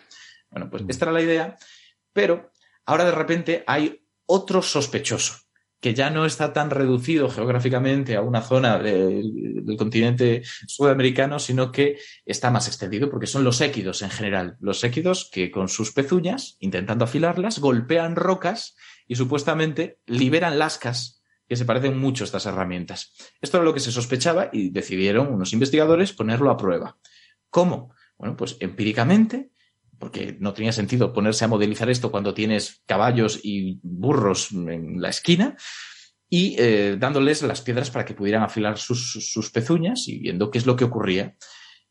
Al final fue también un número muy bajito, creo recordar que eran cuatro burros y una yegua, y la yegua no estuvo todo el tiempo. En cualquier caso, muy pocos, pero lo que sí que vieron es que tomando los restos de las rocas que se partían cuando ellos afilaban sus pezuñas contra ellas, encontraban que eran, pues como las que está mostrando Francis. Que igual si nos dicen esto es de un animal, decimos, por supuesto, veo que hay diferencias con las herramientas líticas que encontramos de nuestros antecesores. Sí y no, porque estamos ya sobre aviso. Pero si no estamos sobre aviso y las encontramos, es muy probable que se hayan clasificado mal. Este estudio lo que dice es, cuidado porque igual tenemos que revisar algunas de estas clasificaciones y lo que creíamos que eran yacimientos de nuestros antepasados, en algunos casos muy específicos, puede que no lo fueran. Puede que fuera cosa de pues el antepasado de los burros actuales que estuviera por allí dando vueltas y dándole topetazos con las, eh, con las pezuñas a las piedras. Hmm. Vaya, vaya. Eso realmente es curioso, ¿no? El Niblón, la mula, cien- de, la mula de la, ciencia, la ciencia de la mula Francis, y aquí tenemos unas cuantas mulas demostrando que, que los mulas también tienen inteligencia, ¿no? Son burros, Claro. pero bueno, los burros y las mulas más o menos. Haciendo tecnología más que, más que ciencia, pero bueno. Claro, esto también es un problema, porque cuando hemos dado los titulares, y me incluyo, hemos dicho que hacían herramientas líticas los burros. Llamarle herramientas significa que hay una voluntad de, de utilizarlas ¿no? con alguna Mm. finalidad. No ocurre en este caso, pero es que justo el punto interesante es que se parecen mucho. Se Es- parecen las herramientas, sí. Claro, es, es algo que nos hemos tomado como licencia que creo que está justificado porque, de acuerdo, evidentemente el burro no lo utiliza para cazar, ni, ni separar el cuero de la carne, ni nada similar, pero produce unos objetos que son tremendamente parecidos y que, por lo tanto, nos Podríamos confundirlos. A mí me parece muy interesante, porque creo que son dos artículos muy extraños, tanto el del tiranosaurio como este, y que fíjate que si bien los dos están siendo innovadores e iconoclastas en algunos aspectos, lo hacen de forma muy distinta. Y los dos con una N muy baja, pero es que en este segundo caso, lo hemos visto, ¿no? Tenemos la prueba empírica. Sería el equivalente a lo que decía Francis, poder coger a los tiranosaurios y aunque fueran poco, hacerles un análisis genético y decir, aquí hay una distancia genética inexplicable sin tener en cuenta que sean especies diferentes. Oye, has dicho una cosa que me ha dejado pensando sobre un viejo problema que a mí me, me preocupa, me inquieta y me quita el sueño hace tiempo, ¿no? Que es el Sí. problema. De hecho, alguna vez he amenazado con traerlo a Coffee Break, pero lo hemos ido posponiendo y, y se ha quedado fuera. El problema es por qué somos los primeros, eh, la primera especie inteligente sobre este planeta. Que. eh, eh, o sea, es un problema que puede ser preocupante desde varios puntos de vista, ¿no? Pero, Pero, pero tu pregunta es, ¿por qué, ¿por qué nosotros decimos que somos la primera? O... No, mi pregunta es, estoy, haciendo, estoy dando un rodeo un poco largo, ¿no? Pero mi pregunta es que, de- eh, o sea, que esa pregunta me inquieta y que creo que el, eh, hay una posibilidad que no hemos explorado hasta ahora y es que, como tú has dicho y nunca se me había ocurrido pensarlo de esa forma, cada vez que encontramos restos de tecnología, de herramientas, asumimos que es obra humana. Entonces, si siempre que encontramos un resto tecnológico asumimos que es obra humana, evidentemente vamos a llegar siempre a la conclusión de que somos la primera especie tecnológica del planeta. Eh, quizás ahí está el problema. Hmm. Vale, claro. Ahora hablamos de especie tecnológica, que no de especie inteligente. A mí me parece muy importante porque precisamente una de las limitaciones para expresar esa inteligencia, desarrollar una cultura y acumular el conocimiento para que sea tremendamente reconocible la inteligencia de una especie, es su capacidad manipulativa. Por ejemplo, es evidente que los cetáceos son muy inteligentes. Los delfines se ponen nombres entre sí y hacen cosas complejísimas. Estaba leyendo hace poco el caso de un delfín, de hecho escribiré un artículo pronto sobre él, que llegó a entender complejos, o sea, conceptos complejísimos. Voy a poner el ejemplo, el mismo que dan normalmente los, los entrenadores que trabajaban con él. Empezaron a enseñar a los, los delfines de un acuario a que limpiaran el, el lugar donde vivían, su piscina. De esa manera, bueno, pues recogían las cosas que caían y la mantenían más limpio. ¿Y cómo Ostras, hacían? son, son más Pues- inteligentes que los adolescentes. Ya ves, pero a cambio les daban sardinas. Quiero Ah, decir, bueno. si al adolescente le dices a cambio te regalo un videojuego, pues igual limpia su habitación. Vale. Le daban sardinas y recogían.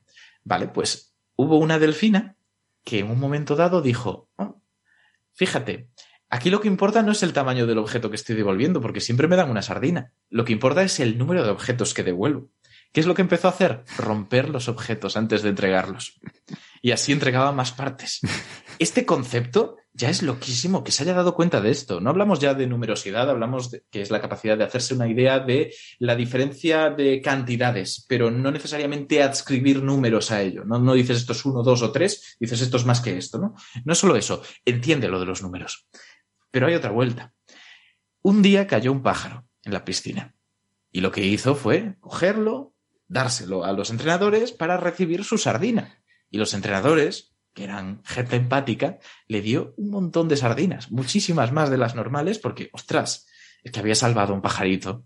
Bueno, pues, ¿qué hizo la delfina? Yo en este momento, cuando estaba leyendo la historia, me anticipé, posiblemente igual que vosotros, y dije, pues, no sé, igual cogía a los pájaros del, del borde de la piscina y los metía en el agua, o los despedazaba para que le dieran incluso más sardinas. No, no. Se dio cuenta de que si reservaba parte de esas sardinas del premio, podía utilizarlas como cebo para pescar pájaros. Se dio cuenta de que el premio era una herramienta. Esto es un giro. Sea, no, pero esto es la primera, esto es la primera inversión animal de la historia. O sea, Sí, es sí, el sí. primer animal que, que usa, Oh, bueno, a ver, primero popular que, que, que, se conozcamos. comenta, no, por eso digo de la historia. Cuando digo de la historia es que esté documentado, claro. Claro, pero esto es un poco la idea también de mm, esta prueba que se le da a los niños de te puedo dar ahora una golosina o Mm. si te esperas tres minutos te doy dos, ¿no? Sí. entonces saben que es una herramienta de espera, que la dejas ahí. Oye, eso al final fue un fraude, ¿no? Ese famoso experimento. Sí, a ver, ese, ese experimento tiene sus problemas como casi todos los experimentos famosos de la psicología. mm. Y no es un ataque a la psicología, es una ciencia maravillosa. Pero es verdad que los más famosos suelen ser famosos porque son más llamativos, más espectaculares, más sencillos, con menos, menos eh, detalles que permitan controlar que realmente midas lo que Y, mides. y, Ignacio, un punto, Sí. perdona que te interrumpa, un punto clave. Son más famosos porque son los más antiguos. También. Entonces ha habido un gran cambio en la psicología experimental en los últimos 20 años. Sí, sí, sí. Un experimento de hace 40 años no tiene ni nada que ver con un experimento actual. Ujú. Sí, sí. Bueno, lo que estaba comentando, claramente ahí hay una inteligencia que no vamos a entrar a compararla con la nuestra, pero es una inteligencia con la cual parece lógico que hubieran sido capaces de generar tecnología de algún tipo, Mm. ¿no? ¿Qué Sí, es lo que ocurre? Que tienen sus bocas. No tienen manos. Manitas, Ya sí, sí. Ni siquiera estamos hablando del pulgar. Estamos hablando de manos que permitan manipular con facilidad objetos. Claro, Están claro. limitados por su propia anatomía.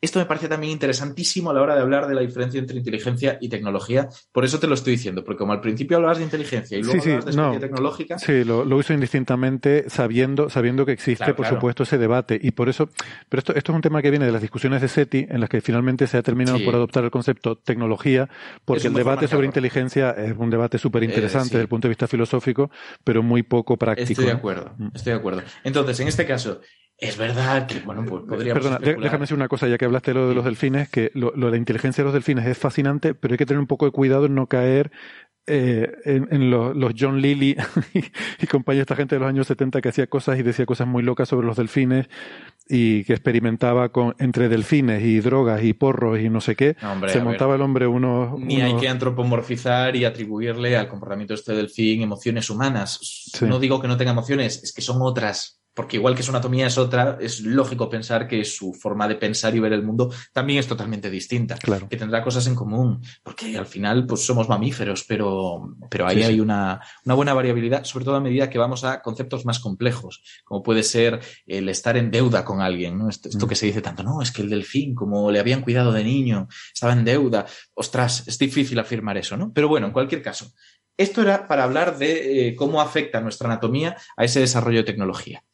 Puede que no sepamos reconocer quién produce determinada herramienta que hemos encontrado en el pasado, pero sabemos quiénes son los sospechosos habituales. Mm. Porque el caso de- del caballo, fíjate que se ha tenido que buscar para encontrar que los équidos son capaces de, por pura fortuna, producir este tipo de herramientas. Difícil, ¿no? El asunto, y lo que no van a hacer jamás es de repente una flauta tallada con hueso. Es un buen marcador de que eso es algo voluntario, algo dedicado y algo para lo cual harán falta una anatomía mm, que permita una precisión fina, una pinza de precisión como la nuestra. Mm. ¿Qué otras opciones tenemos? Bueno, pues homínidos, por supuesto, que también tienen sus dedos, tienen sus pulgares, pero más allá de eso, es muy complejo. ¿eh? Piensa que mm, de los animales que mejor pueden asir cosas serían tal vez eh, pandas, que tienen un sexto dedo, que no es dedo real, sino una prolongación de uno de los huesos de su mano. Y lo enganchan ahí, pero como si fuera algo totalmente inmóvil, como si yo tuviera aquí un pulgar como este, pero fijo por completo. Bueno, pues claro, puedo apoyar cosas aquí pero no tienen mucha más eh, capacidad para manipular de forma fina y crear herramientas complejas. Si vamos a extender tecnología para incluir el uso de ramitas, bueno, entonces no somos los primeros ni de lejos. Hay aves que lo utilizan, hay aves que incluso empalan a sus presas para conservarlas. Hay, hay una gran variedad de acciones que podemos hablar como prototecnológicas y que no serían nuestras. Mm. Pero es- ya cuando es No, algo tan preciso, Creo que hay una que gran, no hay gran duda. creo que hay una gran diferencia en cuando ese uso de la tecnología es, em, digamos, es instintivo, es genético, o sea, cualquier individuo de una especie que tú lo pongas va a hacer eso, a cuando es desarrollado a través de, de aprendizaje o cultura. O sea, cuando es algo que tú has sido capaz, no, no es algo que tú tengas en tu acervo genético, sino es algo que has sido capaz de aprender, Ya. bien sea por tu propia experiencia o porque te lo han transmitido tus antepasados. Pero fíjate una cosa, mm, depende de cómo quieras utilizar. Esto, es también una definición ambigua, ¿vale? Pero ya que vamos a aceptar ramita, vamos a aceptar también esto. Depende de cómo quieras definir tecnología. El canto de los pájaros podría serlo. Voy, voy a explicarme bien. Si tiene una finalidad clara, es aprendido y es diseñado, puede hablarse de algún tipo de tecnología, tecnología de la comunicación, si queremos, para transmitir información.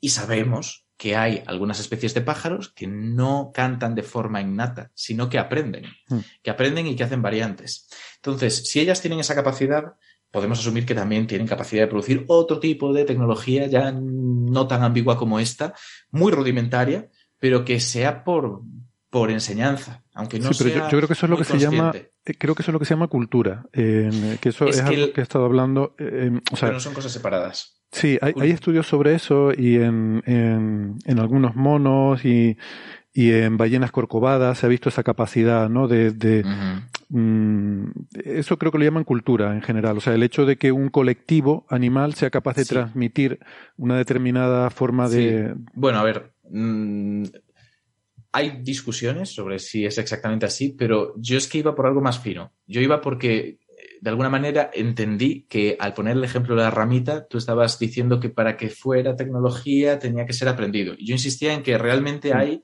comportamientos aprendidos que, como sí que tienen una finalidad clara, podrían entenderse como una prototecnología o tecnología, como puede ser este canto. Por supuesto que son cultura, pero no porque cultura y tecnología sean cosas distintas, sino porque la tecnología estaría dentro de la cultura. La cultura englobaría muchísimas expresiones, expresiones que, como dices, serían aprendidas en cierto modo, pero dentro de las cuales también habría influencias biológicas. Sabemos que es casi imposible separar que es una implicación puramente biológica y aprendida en lo que a la cultura humana se refiere, por ejemplo. En animales es también muy difícil. Entonces, yo iba un poco por ese lado. No estaba diciendo, esto no es cultura, por supuesto. Estaba diciendo, esto es un tipo de, según algunas definiciones ambiguas de tecnología, tecnología que se aprendería de forma adquirida, no, no de forma innata. Pero como ejemplo, volviendo a lo que estabas diciendo de todos modos al principio, la limitación anatómica nos permite sacar conclusiones sobre quiénes son los posibles sospechosos de esas herramientas y aunque sea una historia muy interesante lo de los équidos, se sabe que es algo marginal. Mm. ¿Quiénes más tenemos de sospechosos? Parientes cercanos nuestros. Entonces, sabiendo que el Homo sapiens no fue el primero, tampoco es una gran sorpresa que de repente nos digan que en vez de ser el Homo habilis el que hizo determinado avance, pues fue otro pariente que hasta ahora no hemos podido detectar serían cosas que entrarían dentro de lo razonable, pero no nos van a dar la sorpresa, creo yo, de que de repente un oso fue el primer eh, ser vivo en desarrollar tecnología más o menos compleja, dentro de estas definiciones estrictas de tecnología. Ojo, porque ya estoy diciendo que si las ampliamos, entran muchas más cosas y no somos los primeros, pero dentro de estas definiciones estrictas que nos ponen a nosotros como pioneros, no creo que haya grandes sorpresas. Bueno, oye, se me ha pasado el tiempo volando. ¿Qué les parece si vamos con un par de preguntitas? Eh, pero nada, un par de ellas y, y a ver si conseguimos ser rapiditos. Venga. Aquí comienza Señales, Señales, señales de los oyentes. de los oyentes, de los oyentes, de los oyentes. Vale, pues podríamos empezar, por ejemplo, por... em, eh, pregunta precisamente Mario, eh, ya que ha estado contribuyendo a la conversación, le podemos, le podemos dar el privilegio de abrir el fuego.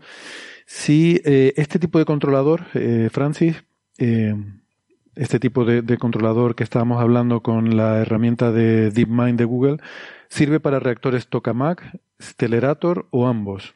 Bueno, esta aplicación era para un Tokamak en particular. Exactamente. Pero- Bueno, en principio debería de servir. El- los accelerators se supone que eh, su gran ventaja es que son más fáciles de controlar. Hmm. Y a priori tienen eh, menos los campos magnéticos, o sea, la- los imanes en el accelerator están mejor adaptados a la configuración del plasma que tú buscas, con lo que el control es más sencillo. Eh, en cualquier caso, a priori sí, a priori no debería haber ninguna dificultad en adaptar este tipo de algoritmos a, a cualquier tipo de, de reactor.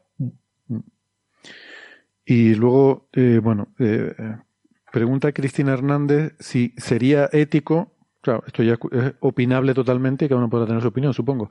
¿Sería ético implantar chips Neuralink en delfines y orcas para que puedan controlar aparatos robóticos o simplemente cosas con las que hacer lo que no pueden por anatomía? Uf, a ver, Sería ético. Em- empiezo, empiezo yo. Mm, ético. Jo, es que el simple hecho de estar experimentando con ellos ya es controvertido. Aunque sea simplemente pidiéndoles cosas y estén súper bien cuidados y tengan eh, estímulos intelectuales en su, en su recinto y lo que tú quieras, pero el simple hecho de que estén ahí ya es controvertido. Hablamos de inteligencias muy elevadas que hasta cierto punto, oh, ya sé lo que van a decir, así que voy a hacerlo con cuidado, podrían ser consideradas personas. Me explico muy bien. Tenemos confundido el concepto de humano y persona. Son cosas distintas, son cosas que filosóficamente no están necesariamente unidas. Y aceptamos muy bien. Por eso estaría bien dicho decir una persona humana. No es ninguna Claro. tontería. que lo que quiero decir en este caso es que hay personas no humanas. Esto, esto no es algo que me acabe de sacar yo ahora. Es que cuando hablamos de orangutanes, chimpancés y gorilas, muchas veces se refiere a personas no humanas. Y os guste más o menos el término, es evidente que de alguna manera tenemos que referirnos a algo que está tan cerca de nosotros, que tiene una riqueza emocional e intelectual tan grande y que sin embargo no llega a ser humano propiamente dicho. Así que tiene que ser, ¿no? El caso es que Y, si y perdona, incluimos Ignacio, esto, y, y ya más controvertido todavía, ¿y humanos no personas? ¿Dirías que Ah, hay? Bueno, ah, ahí, ahí habría, habría que hablarlo. Podría decirte que sí, pero no voy a meterme con eso. Bueno, respóndeme en privado, en privado me lo responde. En privado, pero bueno, es- de- cuando te lo diga dirás, es muy evidente, pero como es una cosa un poco oscura, no voy, no voy a entrar ahí. Es un poco, un poco turbia. Bueno, lo que quiero decir con esto es que esas características que hacen persona no humana a orangutanes, chimpancés y gorilas son en cierto modo paralelas a las que podemos encontrar en los cetáceos más, eh, más evolucionados. Es una expresión muy fea porque no, no funciona así, ¿no? Pero más, eh, con un intelecto más desarrollado.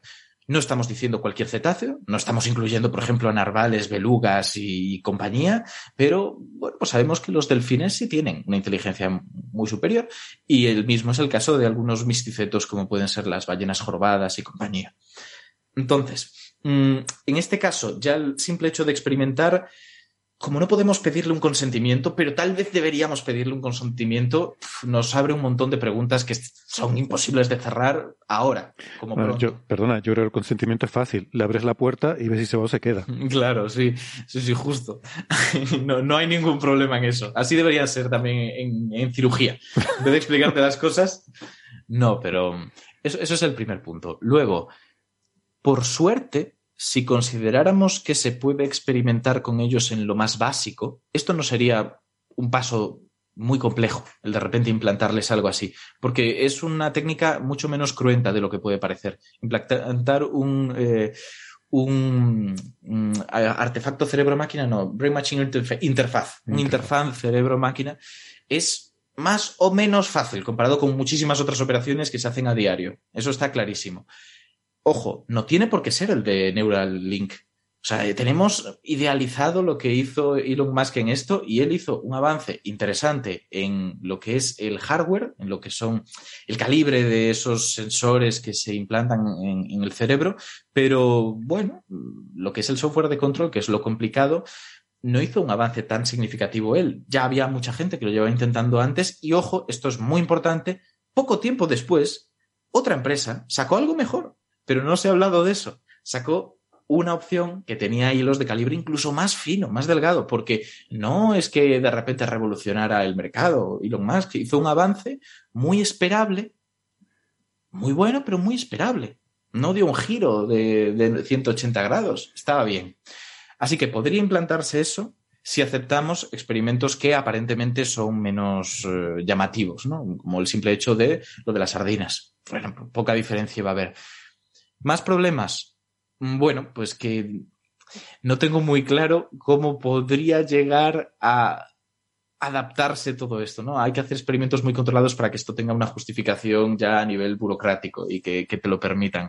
¿Cómo ibas a controlarlo? ¿Qué es exactamente lo que le ibas a pedir? No digo que esto sea imposible, digo que es complicado. Me, da que impresión, mucho. me da la impresión de que la pregunta de Cristina iba más bien en el tema de para poder superar las limitaciones anatómicas que... Sí, sí, yo lo entiendo. Para ponerle de repente dos brazos robóticos y que puedan manipular, sí, pero por eso digo, ahí hay que desarrollar muchas cosas y habría que ver hasta qué punto le afecta ya no tanto por el propio interfaz, sino por eso que le vas a añadir.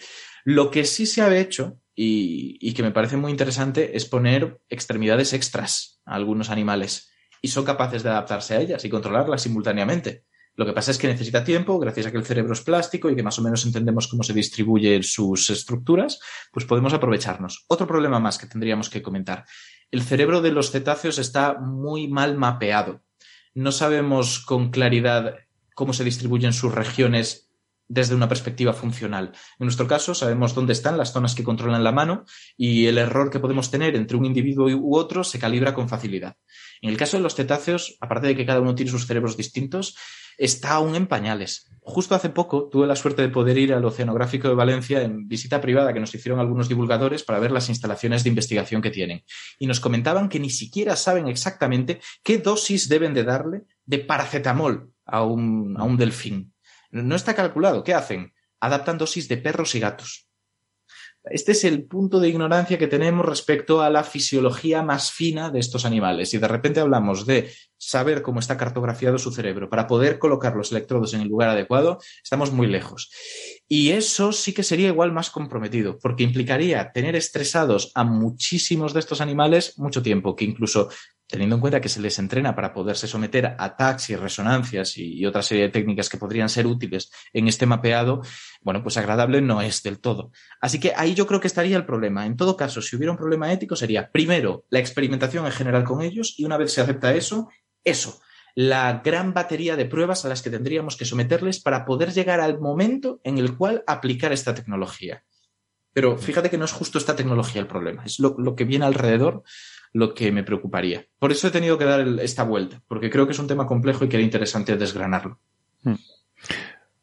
Yo creo que mm, me imagino que esto venía un poco también la pregunta por el contexto de que estábamos hablando sobre el, el desarrollo tecnológico de las especies y tú decías que bueno que especies que pueden tener un cierto grado de inteligencia está limitada su capacidad de manipulación, ¿no? Entonces Entiendo que no basta con que Sí. tú de repente le pongas manos a un delfín para que de repente empiece a hacer tecnología. O sea, esto requiere, no, no es cuestión de un individuo, requiere una evolución para que haya una adaptación eh, y que su cerebro pueda, de alguna forma, evolucionar también para aprovechar esa nueva capacidad. O sea, no bastaría con que a un delfín le pongas manos, necesitas que la especie tenga manos y dejar unos cuantos millones de años para que eso pueda tener algún Pero- tipo de utilidad, ¿no?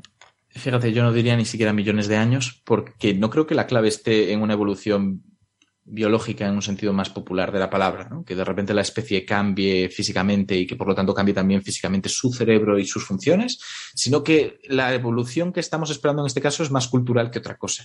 Por supuesto, no sería cosa de un individuo, lo has dicho muy bien en cuanto a que es un cambio de la especie, pero hablaríamos de, por lo tanto, ponérselo a varios y ponérselo a sus hijos y a sus sucesores hasta que poco a poco fueran acumulando una serie de principios básicos culturales que pudiéramos identificar como eso. Yo creo que O sea, en todo espera, espera, caso... esto me parece muy interesante. Antes de- entonces, lo que estás diciendo es que con el cerebro actual de los delfines actuales, ¿tú crees que sí No sería descabellado.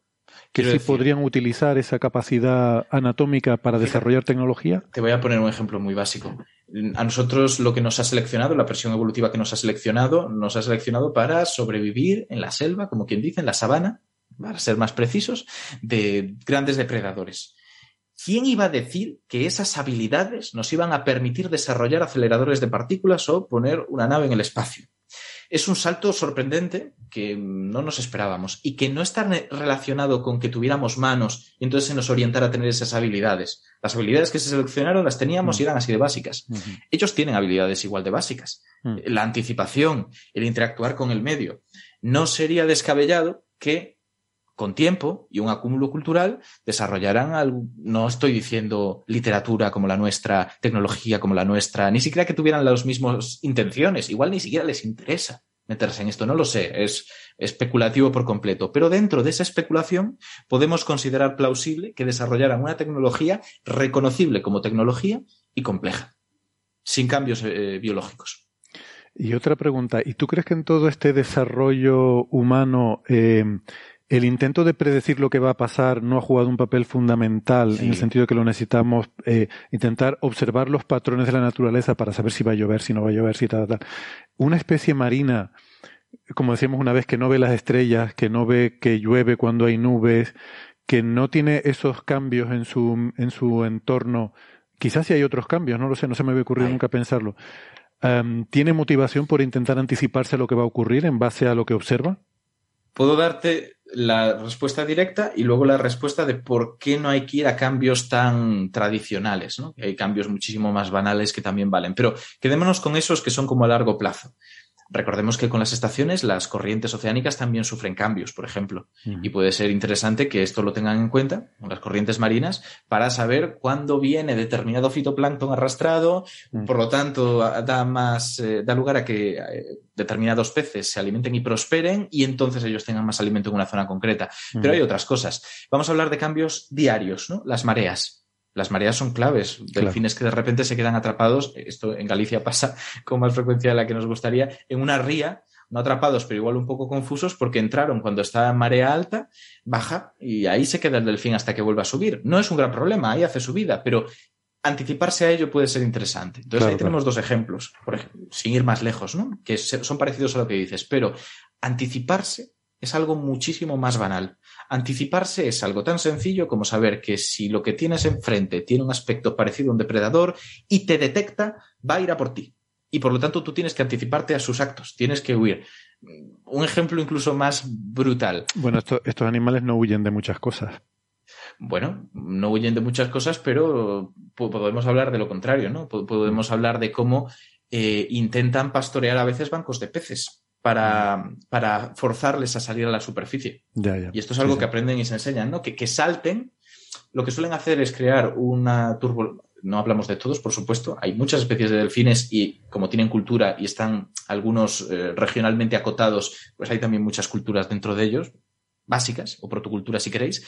Hay algunos que lo que hacen es generar turbulencias en el fondo marino, en zonas someras, que levanten polvo, que hagan opaco el agua y que fuercen a los peces a salir en saltos y ahí los pillan. Otros les llevan a la costa. Entonces, también es predecir un poco cómo se va a mover el pez para acorralarle, para que vaya hacia donde tú quieras. Eso podría ser interesante, pero de todos modos, lo digo ya por la pregunta básica, porque con los delfines lo hemos justificado de otro modo, de si hacen falta cambios estacionales o ver el firmamento para que podamos predecir, voy a poner un ejemplo personal, que a la gente yo creo que igual no lo ha pensado mucho, pero para que veáis lo básico y lo brutal que es el asunto de predecir.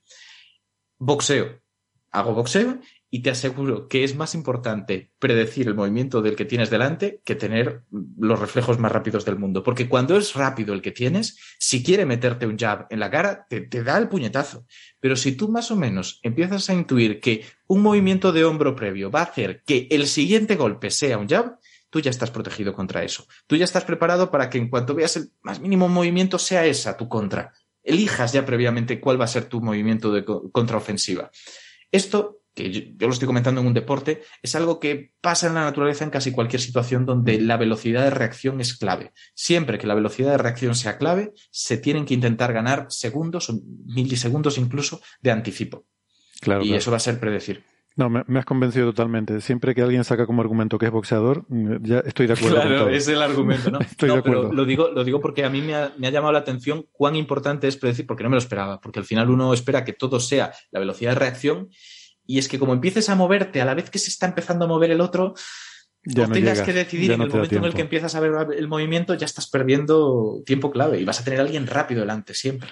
Oye, me ha llamado mucho la atención lo que has dicho de las mareas. Yo siempre pensando en el ciclo día-noche, en las estrellas y tal, y algo tan obvio como las mareas, pues no se me había ocurrido. Yo, yo, me imagino los delfines diciendo, esas criaturas de la, de la superficie no entiendo cómo han desarrollado inteligencia cuando ellos no tienen mareas.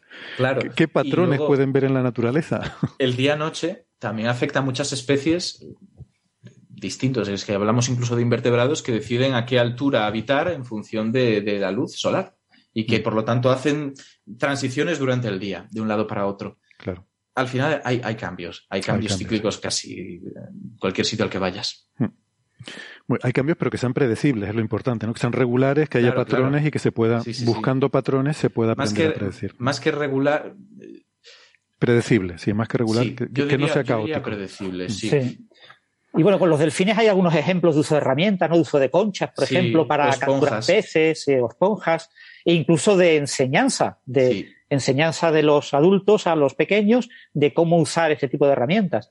Con lo que, con un dispositivo no invasivo colocado en un delfín durante mucho tiempo y una inteligencia artificial que fuera recopilando toda la información en, en la piscina, por ejemplo, de un, de un centro oceanográfico donde tengan eh, Mm. delfines que hagan diferentes actividades, la red neuronal podría aprender cuáles son los patrones eh, con un sistema no invasivo, ¿eh? sin tener que operar ni meterse dentro del cerebro, mm, de muchas de las actividades del delfín y, y gracias a eso el posibilitar que con esos patrones los delfines controlaran pues unas pantallas con unas lucecitas, controlaran una serie de No, es que instrumentos, es- lo mismo cosas sí. incorporar algún tipo de, de brazo robótico, lo que fuera, ¿no?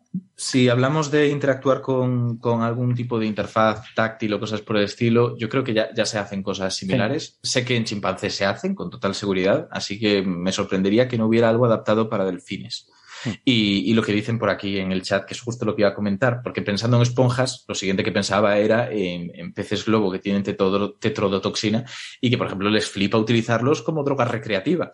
Y eso es una conducta también aprendida y que se enseñan, porque ven a un delfín flipar y por aprendizaje ostensivo, que se llama, por el contexto, en cierto modo aprendizaje vicario, ¿no? que es lo que ves que hace otro y por lo tanto aplicas para ti, asumiendo que va a ser la misma consecuencia, pues lo hacen. Y ahí tienen su cultura. Y decían también, bueno, decían, ponían la palabra instinto. Sí, cuando hablaba de innato, me refiero a instinto en cierto modo, pero el problema es que ha, ha habido una corriente horrible y súper asfixiante en la ciencia, por la cual se atribuía que cualquier cosa, por defecto, por definición, que hiciera un animal era instinto, y que lo de los humanos, incluso lo que parecía más instintivo, era otra cosa. Llámale como quieras. Por ejemplo, Freud le llamaba pulsiones, pero no era instinto, porque no podíamos equipararnos. Lo que vemos es que tenemos instinto y tenemos eh, cultura prácticamente todas las especies que consideramos medianamente desarrolladas y sobre todo las especies sociales. Muy bien, pues nada, yo creo que, que ha quedado un programa bastante, bastante variadito y me ha gustado esta última discusión sobre, sí, bueno, siempre hablar de delfines siempre anima, ¿no? Y, y levanta un poco el espíritu. Eh, chicos, que me lo he pasado muy bien, que he aprendido mucho, gracias como siempre, Francis, Ignacio, Ángel, un placer. Espero que nos veamos la semana que viene. Gracias a todos los oyentes que nos han estado siguiendo tanto en el podcast como en el chat. Y mm, que pasen una feliz semana. Adiós. Chao, chao. Un saludo.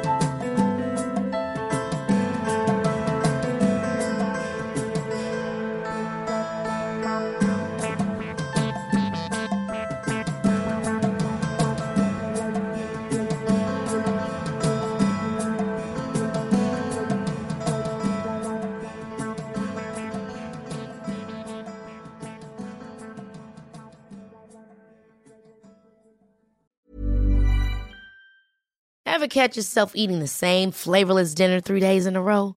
Dreaming of something better? Well, HelloFresh is your guilt-free dream come true, baby. It's me, Kiki Palmer. Let's wake up those taste buds with hot, juicy pecan-crusted chicken or garlic butter shrimp scampi. Mm. Hello Fresh. Stop dreaming of all the delicious possibilities and dig in at HelloFresh.com. Let's get this dinner party started.